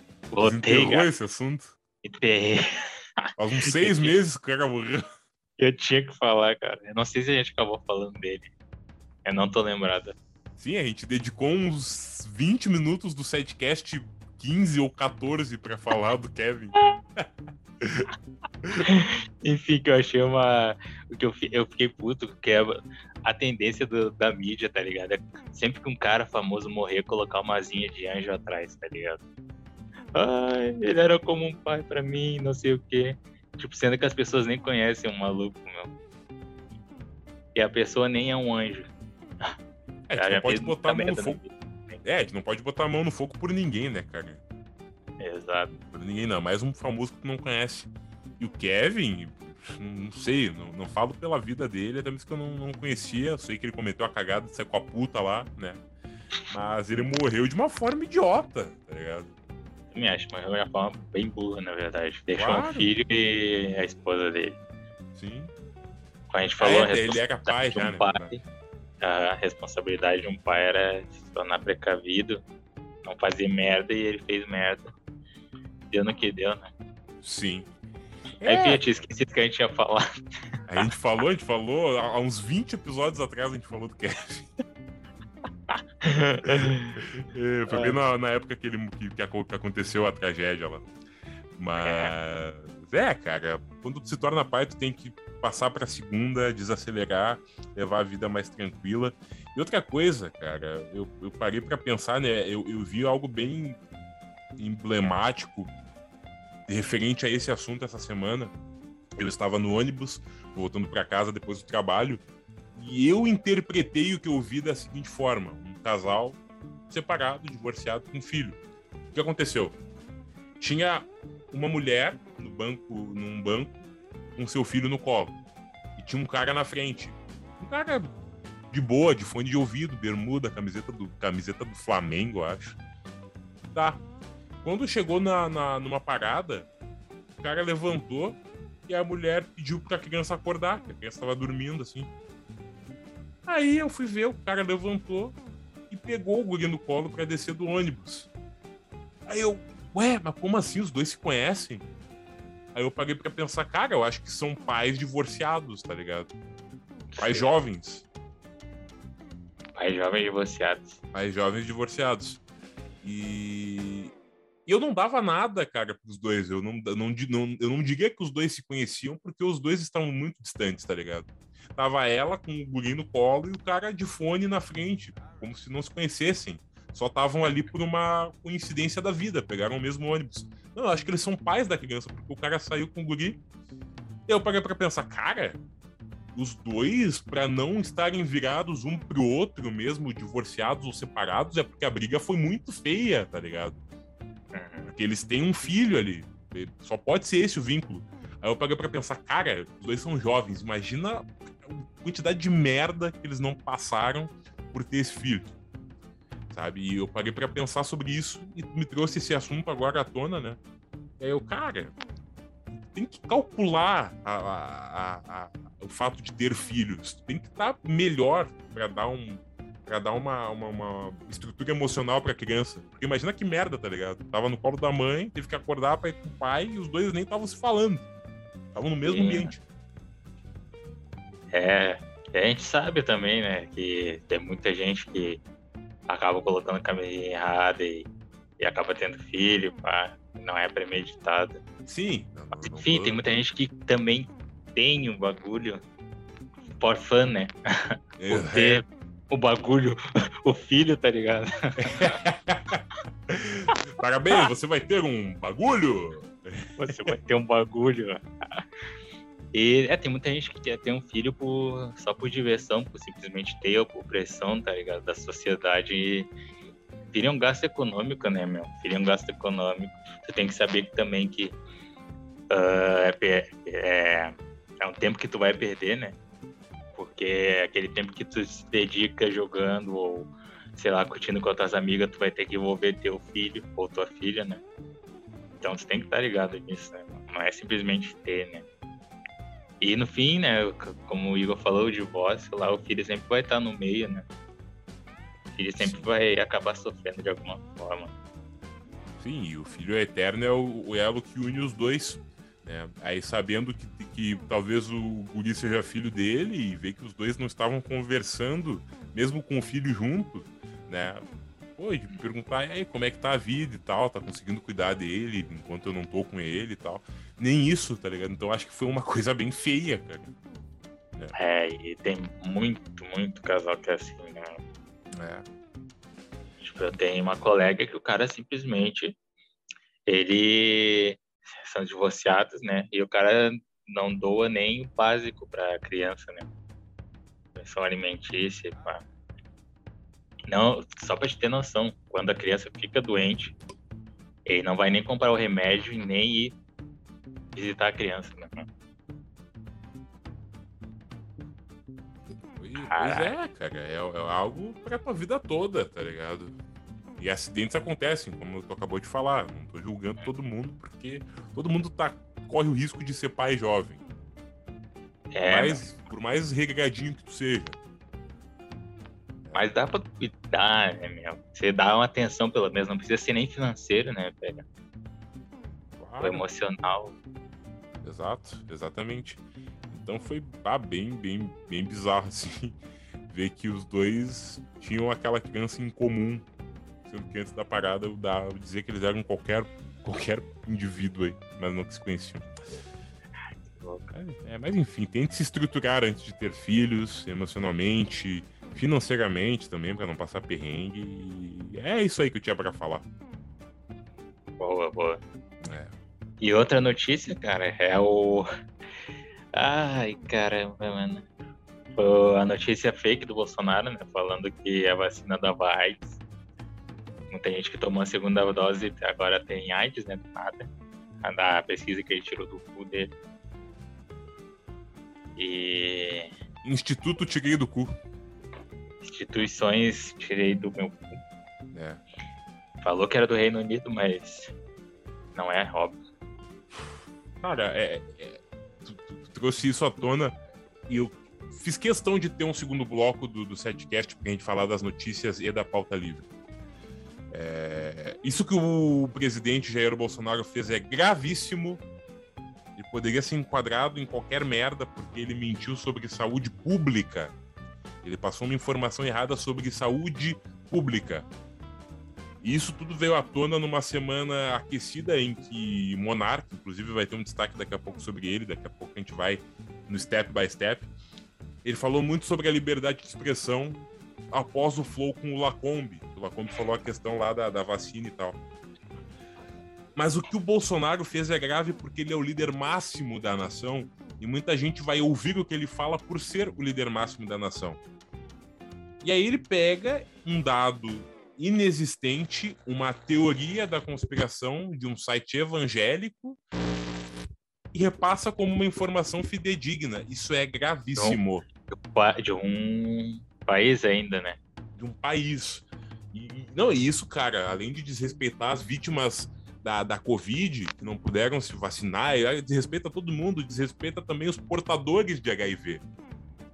Isso aí deixa os portadores da imunodeficiência num mesmo grupo de. de, de, de é, como é que eu posso dizer assim? De estar exposto nas merdas que ele fala, sabe? É uhum. É tudo, tudo, junto ali. Imagina tu, tá, tu tem HIV, aí tu escuta uma bosta dessas aí. A gente que tá com as duas doses, eu com a Pfizer, tu eu não sei qual tomou, tu tomou a Coronavac. Ah, eu tomei a AstraZeneca. Tu tomou a AstraZeneca? Ah, não, Corona, a Coronavac. É. Coronavac? Imagina é só, agora a gente é aidético. Do nada. Porque uhum. tomou uma vacina, sabe? Então é gravíssimo, cara. É, é, é inexplicável. Que ele foi indiciado lá na CPI, né? Também pelos crimes que ele fez que omissão também é crime, para quem não sabe, né? E eu não sei se quantos foram, foram 11, 7 por aí. Foi uns tantos é... aí, crimes de responsabilidade, não lembro o número. É, eu acho que foi pouco ainda, né?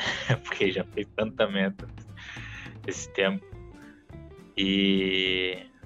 Ah, mano, sinceramente. É... E hoje, hoje ou ontem, né, teve a G... o G20, G20, né, que ele falou da Petrobras, né, da privatização, e falou que a gente tá no. A nossa economia tá alavancando, né? Óbvio, ah, mentira de sempre, né? Como sempre. Claro, gasolina a 8 reais, a 7 reais, a carne a num carne, preço astronômico, sendo que as pessoas estão romantizando pedaço de pescoço de galinha para comer, o ovo para comer. Sendo que o ovo tem que ser um complemento da porra da carne. Não tem nada certo, Bolsonaro. Para de mentir. Essa é mentira atrás de mentira, né, mano? Ah. Lembrando também, né, que essa semana teve aquele bagulho lá do, da filha do Bolsonaro que entrou no colégio militar sem passar por uma prova, né? Tá ligado nessa? Cara, eu vi a manchete, inclusive eu vi que tu compartilhou nos stories, mas não cheguei a ler a matéria. Então, se tu tiver mais informações, eu fico grato. Não, é só isso. Eles emitiram uma nota falando que a filha do Bolsonaro, Bolsonaro tinha colocado ela numa escola militar sem passar por uma prova de seleção. Né? Enquanto simplesmente tem gente estudando pro bagulho e se matando de pra estudar, ele bota ela lá Nepotismo é. que se fala, né? É meritocracia também que se fala, né? É, inclusive a meritocracia é um outro assunto bem bacana de, de se questionar, assim. Que a meritocracia é algo que não dá certo, né? Vamos falar bem a real. Existe, É, cara, eu acho que a meritocracia, sem querer per perder o assunto da, da Bolsonaro e da, da liberdade de expressão, que a gente já volta, mas eu acredito que a meritocracia se dá quando você desenvolve o seu próprio trabalho. Se tu é um MEI, um microempresário individual, e tu tá dando certo o que tu tá produzindo, a meritocracia é válida.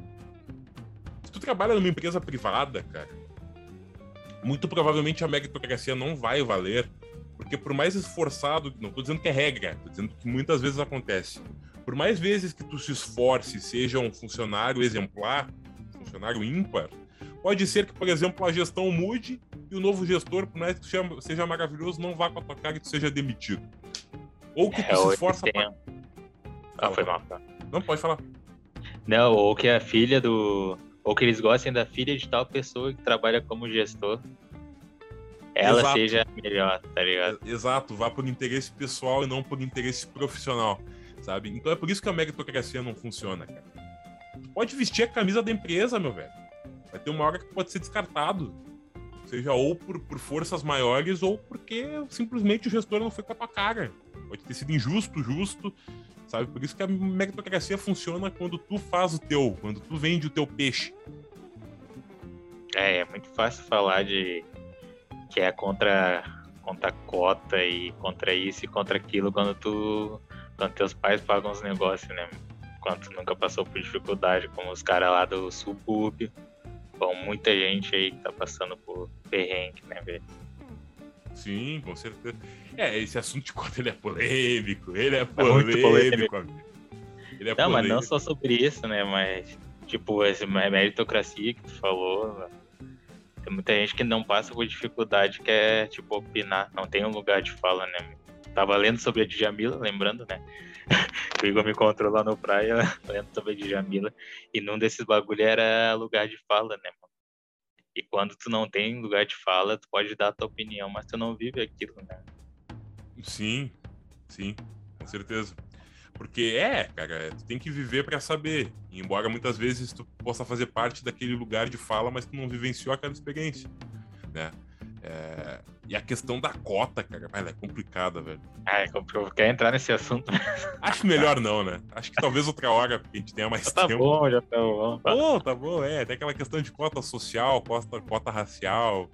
É, complicado. Eu, eu não vou opinar. Eu não vou opinar porque eu tanto concordo quanto discordo. Mas deixa pra outro Já é momento. dividido, né, meu?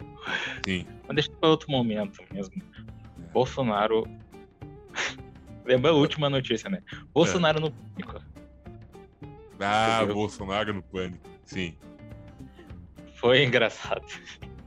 sim. Porque ele meio que tá tentando se reeleger, né? Daí ele desesperado tentando ir pro, pros apoiadores dele, né? Record, ah, SBT e pá.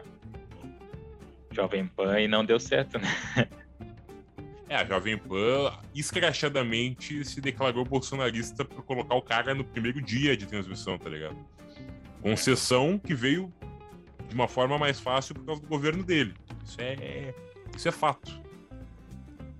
É, e as notícias da Jovem Pan também. Tem a parte de notícias, né? Tem. E sempre botando algo pra apoiar o governo dele, a direita. Ah, Sim. É, cara, a Jovem Pan se transformou num chorume, velho. Tanto o Pânico quanto a Jovem Pan. Ah, pior que eu nunca gostei do Pânico também.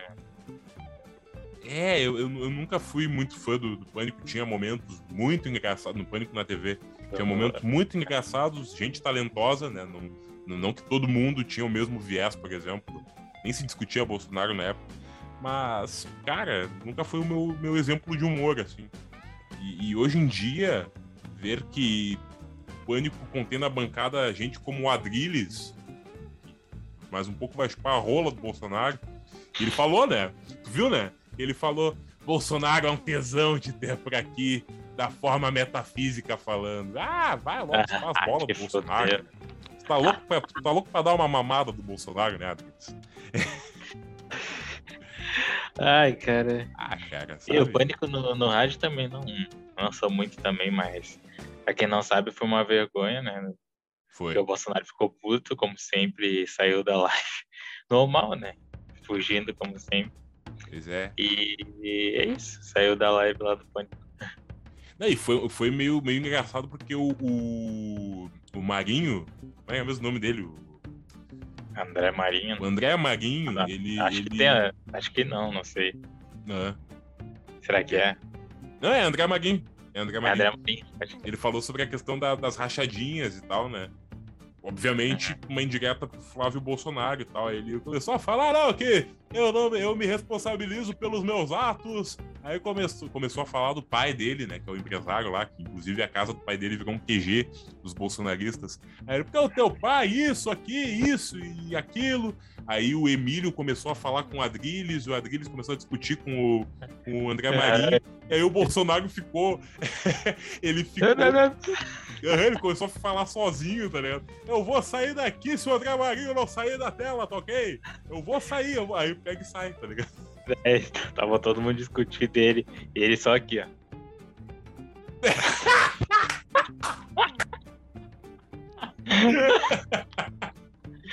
quem não sabe, eu acabei de desligar minha tela do notebook. Pra quem tá ouvindo no Spotify.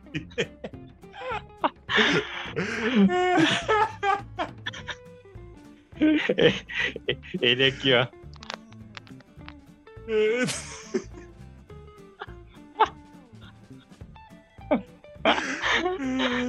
Muito bom, muito bom. Salva de palmas para Guilherme. Muito bom. Boa. É, cara. cara. Agora, saindo, saindo da temática do Bolsonaro, tem outra, cara. Santa Catarina que vai adotar o CPF como único documento. Cara, sim, sim. Cara, é... eu ia falar, eu, na, real, na real, eu ia falar mais uns troços, mas, cara, mete primeiro essa notícia Não, do pode. CPF. Não é que tinha, tem aquela, aquela questão do monarca pra falar aí e tal. Ah, né? pode querer. liberdade. Não, mas vamos mas deixar essa... pra depois. Vamos deixar mas pra finalizar. É só essa aqui mesmo, de Santa Catarina, que vai adotar o CPF como único documento, né? Uhum. Daí eles estão pensando em tirar o RG, o, o CIS lá, Sim. a carteira de trabalho. E para facilitar, né? Daí o primeiro modelo de CPF único foi em Santa Catarina. É, cara, eu acho, eu acho bom. Acho que isso vai se espalhar para o Brasil, porque é bem mais prático. Realmente é, é muito número, né? São muitos números. Eu acho que muito. fica muito mais inteligente. Eu não sei como é que vai funcionar, como é que já está funcionando, mas seria muito mais inteligente algo minimalista. Um único número pode ser grande ali que, que reúne tudo que é importante, tanto o número do CPF, que eu acredito que tem ser um número extenso, porque são milhões de brasileiros, né? Muita gente. Tudo num, num único número, assim. Ia ser bem mais esperto. Vai ser melhor, né? Uhum. Identificar tudo lá identificado, pai, facinho. Lembrando que que é bem complicado essa parte de, de administração, né, mano? Administrar documento e pá. Sim, é uma burocracia imensa, né, cara? Tá faltando gente também pra, pra se organizar, né? Sim. É, imagina, pega ali, ó, o número do CPF, começa com CPF, depois vem com uma sequência do RG, demarca o RG, com a, sequ... com a sequência do, sei lá, do que mais. Bem-vindo na sequência. Um monte. É. Data de expedição e pá. Isso. Não, não, não, não é nem a data. É o, os números importantes. CPF, RG, sei lá, número Isso. da carteira de motorista, sei lá. E botar é, também. É. é melhor. É que tem falado do Monark. Cara, é... vamos organizar, né? a gente começou falando do Bolsonaro. E tá tudo meio conectado. Para a gente organizar, eu vou trazer um destaque sobre o Monark, que é o seguinte: o iFood rompeu com o Flow. Já era o patrocínio do iFood. Por oh. causa de quê? Por causa das monarquices do Monark no Twitter. O Flow Podcast, um dos maiores e mais ouvidos e rentáveis do Brasil, esteve no centro de uma polêmica durante as últimas semanas. As controvérsias se deram por conta de comentários feitos por um de seus apresentadores, Bruno Ayub, o famoso Monark. Pois é. Após uma série de tweets abordando a liberdade de expressão, foram mal recebidos por uma parcela considerável da opinião pública, o iFood, um dos maiores parceiros do Flow Podcast, resolveu retirar o patrocínio do programa. Segundo o site PropMark, a decisão se deu porque a empresa alega ter assumido um compromisso público de ser protagonista na promoção de mudanças urgentes que favoreçam a diversidade e a inclusão. Para o iFood, as declarações de Monark não casam com as declarações de Monark. Ah, ó, pra tu ver, as declarações de Monark não casam com as declarações de Monark. Eu não sei se isso foi de propósito ou se foi um erro do site. Foi de propósito, genial. Monarquês. É, exatamente. Em nota, o iFood declarou que acredita não ser mais possível ser parte de uma sociedade desigual, além de repudiar qualquer tipo de preconceito ou ato de discriminação. Aí aqui explica toda a questão da, da polêmica, né? Que o Freixo participou do Flow e tal. É, enfim, aqui a gente já domina o assunto que a gente assiste. Teve o Freixo, o Monarco falou da, da comparação da arma com um carro, depois teve o, o Lacombe, né, jornalista, apresentador, que falou da vacina e chegou uma série de opiniões controversas do Monark. E eu queria te fazer uma pergunta para a gente poder coordenar o nosso papo aqui. Tu falou que o Monark é um cara inteligente, né? E eu concordo contigo. Tu acha que o Monark fala essas coisas de propósito para ter lugar no debate público? De propósito para ter lugar no debate público. Exato, para ter para ser maior, para ter destaque, mesmo que ele esteja falando uma merda, ele sabe que é merda ou algo que ele não concorda, só para ficar no hype, para as pessoas falarem o nome dele, falem bem, falem mal, mas falem de mim. Acho que não, mano. Acho que ele simplesmente faz os posts no Twitter e pá, dá a opinião dele mais pro para conversar com a galera mesmo, para ter uma opinião do pessoal. Porque eu acho que ele, chegou a mencionar que o Flow, acho que ele não vai estar tá certo, tá ligado? Mas mesmo assim a gente devia deba deveria debater, né? Eu não acho que ele faz isso para ser o maior, né? Ou tá no topo dos destaques e. Pois é, cara. É, eu andei pensando sobre isso, né? Que a questão toda do que ele falou. E, cara, primeiro ponto. Depois da questão da opinião, né? Que o, o Flow levou um banho e tal. Um cara rebateu ele e disse: Ah, Monark, certas coisas não são opinião, como não sei o que, racismo e tal. E aí o Monark largou essa, assim. Ter opinião racista é crime? E isso que pegou. Que esse, que esse aí foi o, o cúmulo do. que levou ao. ao, ao iFood sair, né? É, esse foi o estopim, exatamente. O que levou o iFood a sair do, do Flow. Né? É, e cara, a gente conhece o Monark há muito tempo. Eu confesso que eu não consumia tanto Randoms Plays, porque eu não era muito fã de Minecraft, mas ele tava no meio do YouTube. Ele convive com youtubers que eu assisto. Né? Convivia o Funk e tal, Leon, essa galera. Né? Quem viveu, quem viveu, viveu. Cara, o Monark não é racista, velho.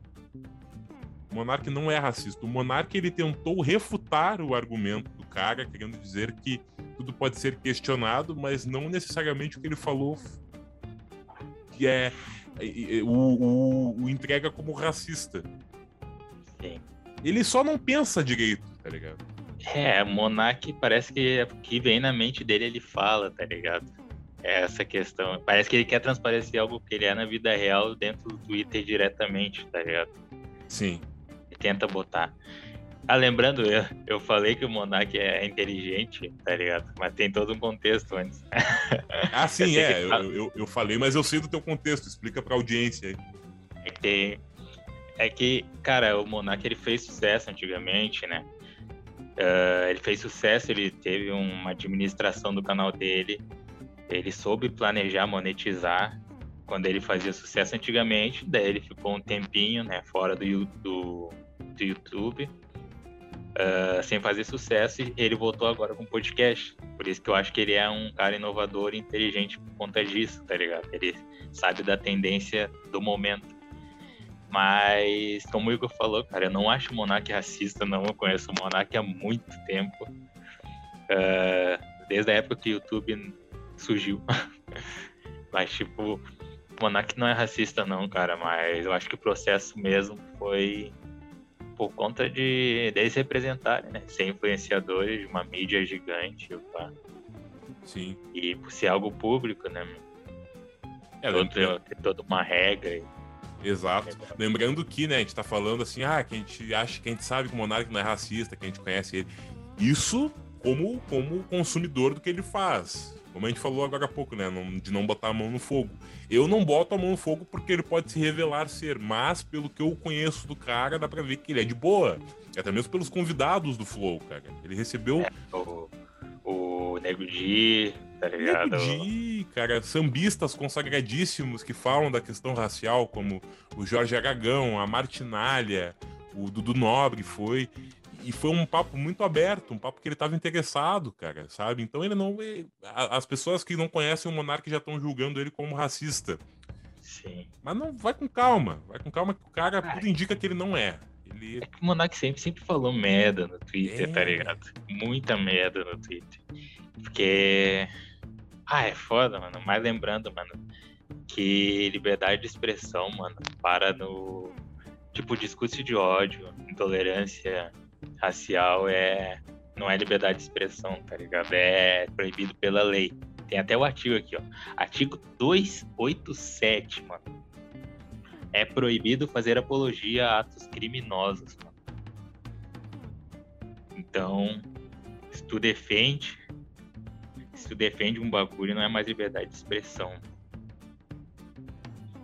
A mesma coisa que defender aquele cara lá homofóbico, né, nas Olimpíadas. Se tu defende uma opinião como a dele, falando sobre homofobia, que. Como é que ele falou mesmo? Que isso não era aceito e pá. Está defendendo um criminoso. Eu não lembro o que ele falou exatamente. Mas, mas é exatamente isso, sabe? Ele, o Monark ele levanta questões perigosas, cara. Tu não tá errado, cara, Monark. É, até parece que isso vai chegar nele, né? Mas vai que, né? Tu não tá errado em falar que a liberdade de expressão vamos marcar é... ele. Uhum, vamos marcar ele no post do, do, do setcast lá. Tu não tá errado em falar que a liberdade de expressão ela tem que vir de uma forma muito ampla. Porém, tem limite, cara a partir do momento, como a gente estava falando do Bolsonaro lá, a partir do momento que o Bolsonaro, por exemplo, fala que a vacina passa AIDS, isso é uma questão de saúde pública e é mentira. O Bolsonaro pegou isso de um site de conspiração, teoria da conspiração evangélica. Não pegou nada com embasamento científico. É crime. Tá errado.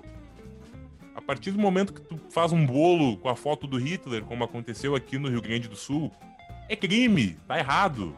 Dia 287, artigo. Exato, artigo 287, apologia ao nazismo, holocausto, a... o extermínio de judeus, de negros, raça ariana, isso é um absurdo.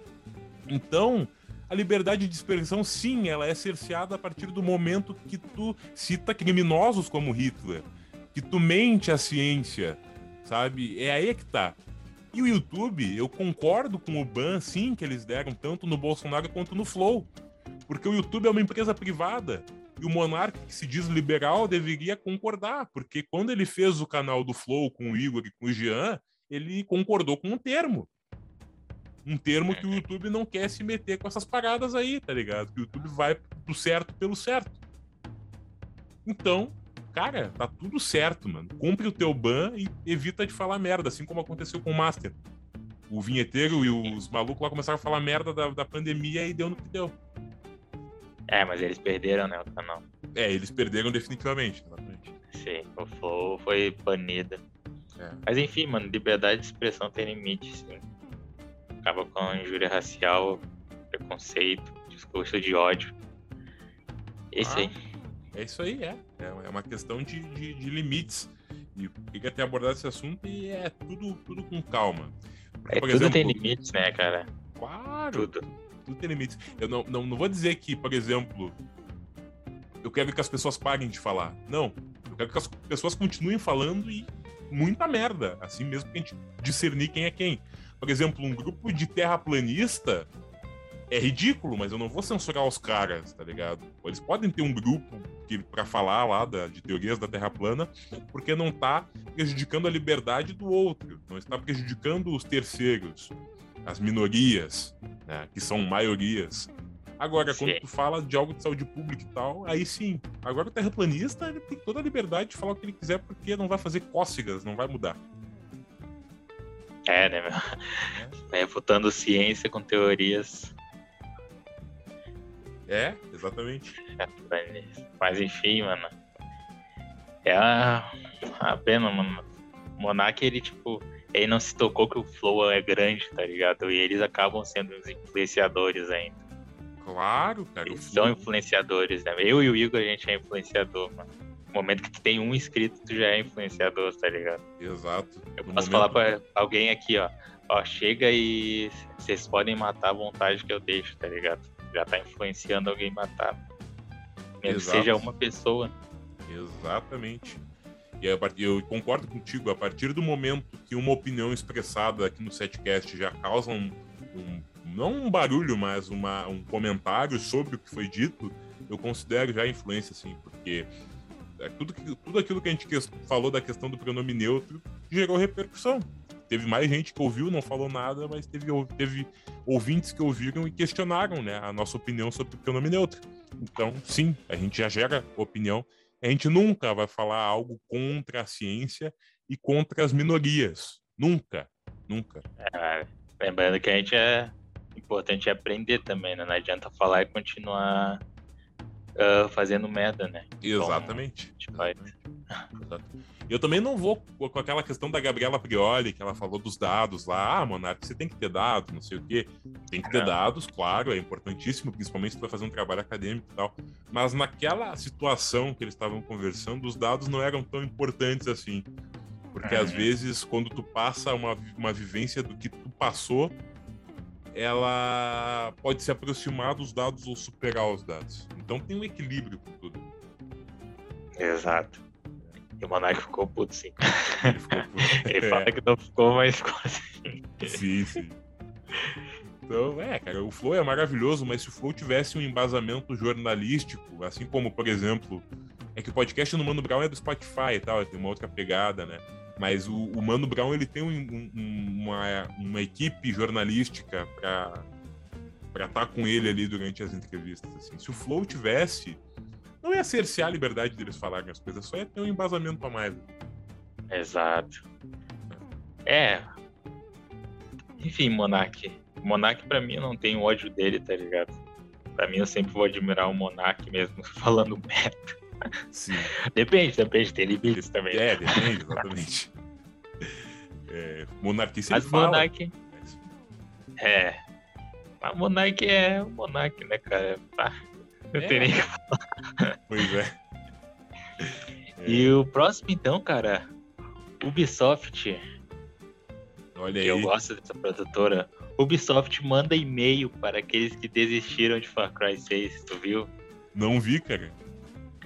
Então você, se você jogou Far Cry 6 e decidiu parar no, sei lá, na missão 2 do jogo, não continuou mais, tu vai receber um e-mail do vilão do jogo falando que tu é um marica. É. Vai receber uma mensagem do Gus. Exato, do, do caso do Coronel Castilhas, o vilão do jogo. Vai receber uma mensagem do Gus falando que tu. Ele não fala exatamente isso, né? Mas que tu é uma marica por desistir. E o pessoal tá sendo ofendido. De... o pessoal tá se ofendendo por causa disso. As ideias, mano.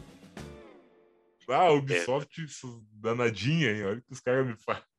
Ah, daí eles, eles botam ainda quantas horas tu jogou, quantos inimigos tu matou. E no final a mensagem assim. Ah, que decepção, não sei o que, tá ligado? é, muito bom, cara. É legal quando tem essas quebras da quarta parede, né? né? Pô, eu acho muito da hora. Sim. Eu que ofendo. Uhum. Como é que é? Uma cutscene que aparece no jogo? Ou é uma... Não, parece a imagem do, do vilão, né? E uma mensagem escrita assim. Tipo, em cima, acho que começa falando, né? Ah, que decepção eu tenho de você. E embaixo, assim, daí vem a foto dele, né? Daí embaixo, você matou não sei quantos inimigos, por tantas horas. Tá? Pode crer. Não, muito criativo. Muito criativo. Por mais muito. quebras da quarta parede aí nos jogos. A Giancarlo é demais. É. É um easter egg, né? Não deixa de ser um easter egg. Uhum. É. Giancarlo Esposito. É, Exato. Exatamente. Cara, não sei se tem mais destaques aí. Cara, só o BBB em 17 de janeiro, né? Ah, sim. O, o último Bolsa Família, que agora não vai ter mais, é outro outro nome, uhum. que não tá meio que dando certo também. Sim. E a Turma da Mônica no Japão, cara. A Turma da Mônica tá crescendo tanto que tá que vai ganhar série. Massa. No Japão? Aham. A Turma é, da Mônica. Animação. Sim, acho que a Turma da Mônica sempre teve uma troca bacana com o Japão. Tanto que eu, eu tenho um gibi da Turma da Mônica lá de 2008, se não me engano, que marca tantos anos da imigração japonesa no Brasil. E tem uma capa da Mônica, um símbolo japonês, assim, de uma bonequinha japonesa. Inclusive, eu acho que a primeira história do gibi. trata dessa questão toda dos, dos japoneses no Brasil. Então, até não, até, claro, até fico surpreendido assim, mas é algo que eu já imaginaria, cara, que é um contato muito grande que o Maurício de Souza criou com o Japão. O Japão? Japão? Pastel de flango, né? Comer cachorros, né? Caralho. Legal, tipo, Aí depois tô falando do Monark lá no Twitter. ah, cara, que um estereótipo engraçado, velho. Sim, isso é engraçado. né? É. Mas tipo, o Maurício, a turma da Mônica, na verdade, sempre teve essa expansão aí com o Japão. E agora eles vão criar uns personagens diversificados, né? Com temática ah, de gênero, Sim. sexual, gay, lésbicas, trans. Imagina o burburinho que isso vai causar pros conservadores. Aham. Isso é um absurdo para as crianças. É. Maurício de Souza, quase 90 anos, passando essa vergonha, doutrinando nossas crianças. Exato. Treinando nossas crianças. Não tem mais nada para fazer, vão fazer isso agora. É. Mas aí considerar a Tina um sex symbol tá de boa, né? É, contribui Então- pro heterossexualismo. É. Botar um LGBT, nossa. Mas aí coloca a Tina super sexualizada lá, que antes ela era, né? Aí, É. aí tá, aí tá jóia, né? Tá. Não que eu tô reclamando da Tina sexualizada, tudo faz. né? Mas, né, é uma hipocrisia aí. É, é a Mônica. Turma da Mônica Jovem também é massa, mano. É Sim. massa. Mas... Pena que eles tinham perdido os, os defeitos deles, né? Acho que ia ficar muito infantilizado se eles tivessem os defeitos. É, mas sei lá, parece que perderam um pouco da personalidade. Talvez. Talvez. É que o, eu tenho o primeiro gibi da Turma da Mônica Jovem. O único também, eu não comprei nunca mais. É, é que a Turma da Mônica Jovem surgiu numa época que eu já não tava. Eu, eu- eu já tava comprando menos gibi. E aí o Cebolinha falava o L, trocava o R pelo L só quando ele tava nervoso. Tipo, quando ele Uhum. ia dar uns pega na Mônica e ficava nervoso. O Cascão tomava banho, mas ainda tinha medo de água lá e tal. Sim, sim. Então, É, seguiu, mas mas não- menos. Não comia. Não comia tanto assim. Isso. Eu acho. Aham. E a Mônica ficou uma baita de uma gostosa. Eu ia falar isso. É. A Mônica Magali. Eu não gosto. Ah, gostosa.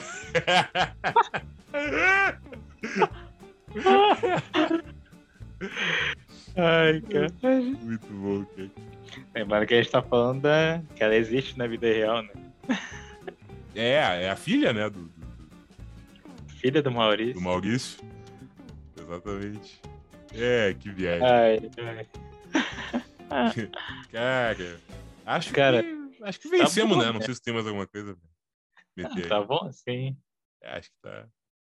Acho que vencemos. Ficou certinho, parelhinho, um bloco, uma hora de Halloween, uma hora de, de pauta livre e destaques. E é isso aí, cara. Episódio é isso? finalizado. Finalizete. Vamos deixar umas dicas pop, então. Vamos, vamos deixar as dicas pop setcast, um momento em que a gente dá dicas de literatura, de música, de jogos, de filmes, de tudo para você se divertir. E como estamos na temática de Halloween, eu dou a minha dica aqui para você, meu amigo. Escute uma das músicas mais emblemáticas do gênero rock, do gênero heavy metal. A música que moldou o heavy metal em muitos aspectos. A música se chama Black Sabbath, exatamente. É a música Black Sabbath da banda Black Sabbath do álbum Black Sabbath. What is this that stands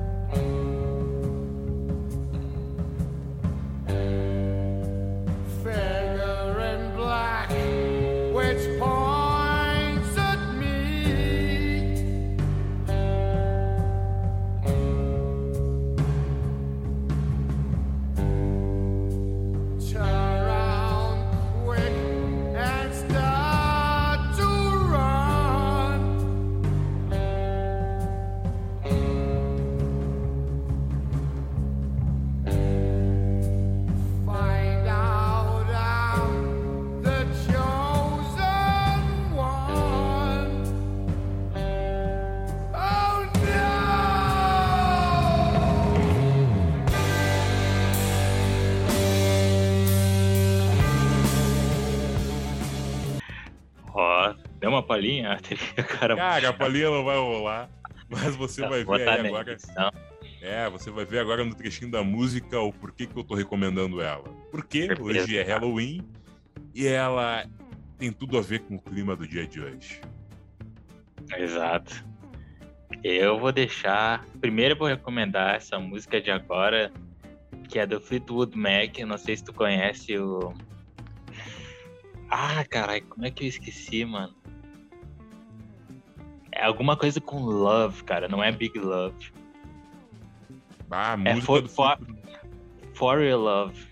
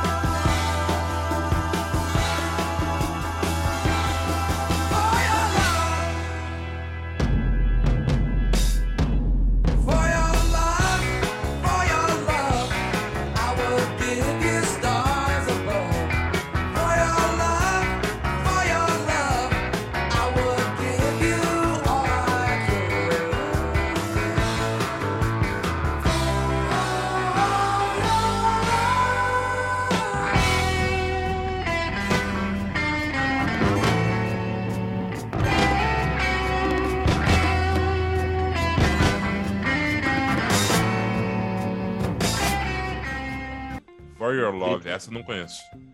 Não conhece? Não, Ah, eu acho muito massa. pode querer. Fleetwood Mac. e Fleetwood Mac. E a última, né, já que a gente tá numa temática de Halloween, que é uma música da Aviva, que é Rush. Rush. Essa música é assustadora? Rush. Não, tem uma temática de fantasma, assim, que é uma eletrônica, tá ligado? Pode crer, pode crer. Rush. músicas eles botam nos canais. Entendi. É. Ah, tá valendo, tá valendo. Então, Black Sabbath, Fleetwood Mac e Rush, né? Rush da Aviva. Pode crer. Essas são as nossas dicas pop deste domingo. Então consome aí, bota o Saba bem alto nos seus ouvidos e sinta medo. Né? Tanto que a, banda surgiu depois que eles viram um cartaz de um filme de terror. Escute o Fleetwood Mac e fique apaixonado. Escute Rush e tenha arrepios, arrepaus no pio. A Repal no Pills com eletrônicas. Exatamente. E volte para ouvir o setcast da semana que vem. Estamos muito felizes em saber que você escuta o nosso podcastzinho aqui, o nosso podcast do Domingão. Não esquecendo, segue lá o Setcast7 no Instagram. Se você quer mandar alguma coisa no Set Business, mande o e-mail para contato setcast.7.gmail.com manda ali o teu textinho e tal, o que tu faz. E estamos de volta no domingo que vem com mais risadas, com mais informação ou desinformação no seu domingo. Isso aí, muito obrigado por escutar e bons sustos, né? Bons sustos!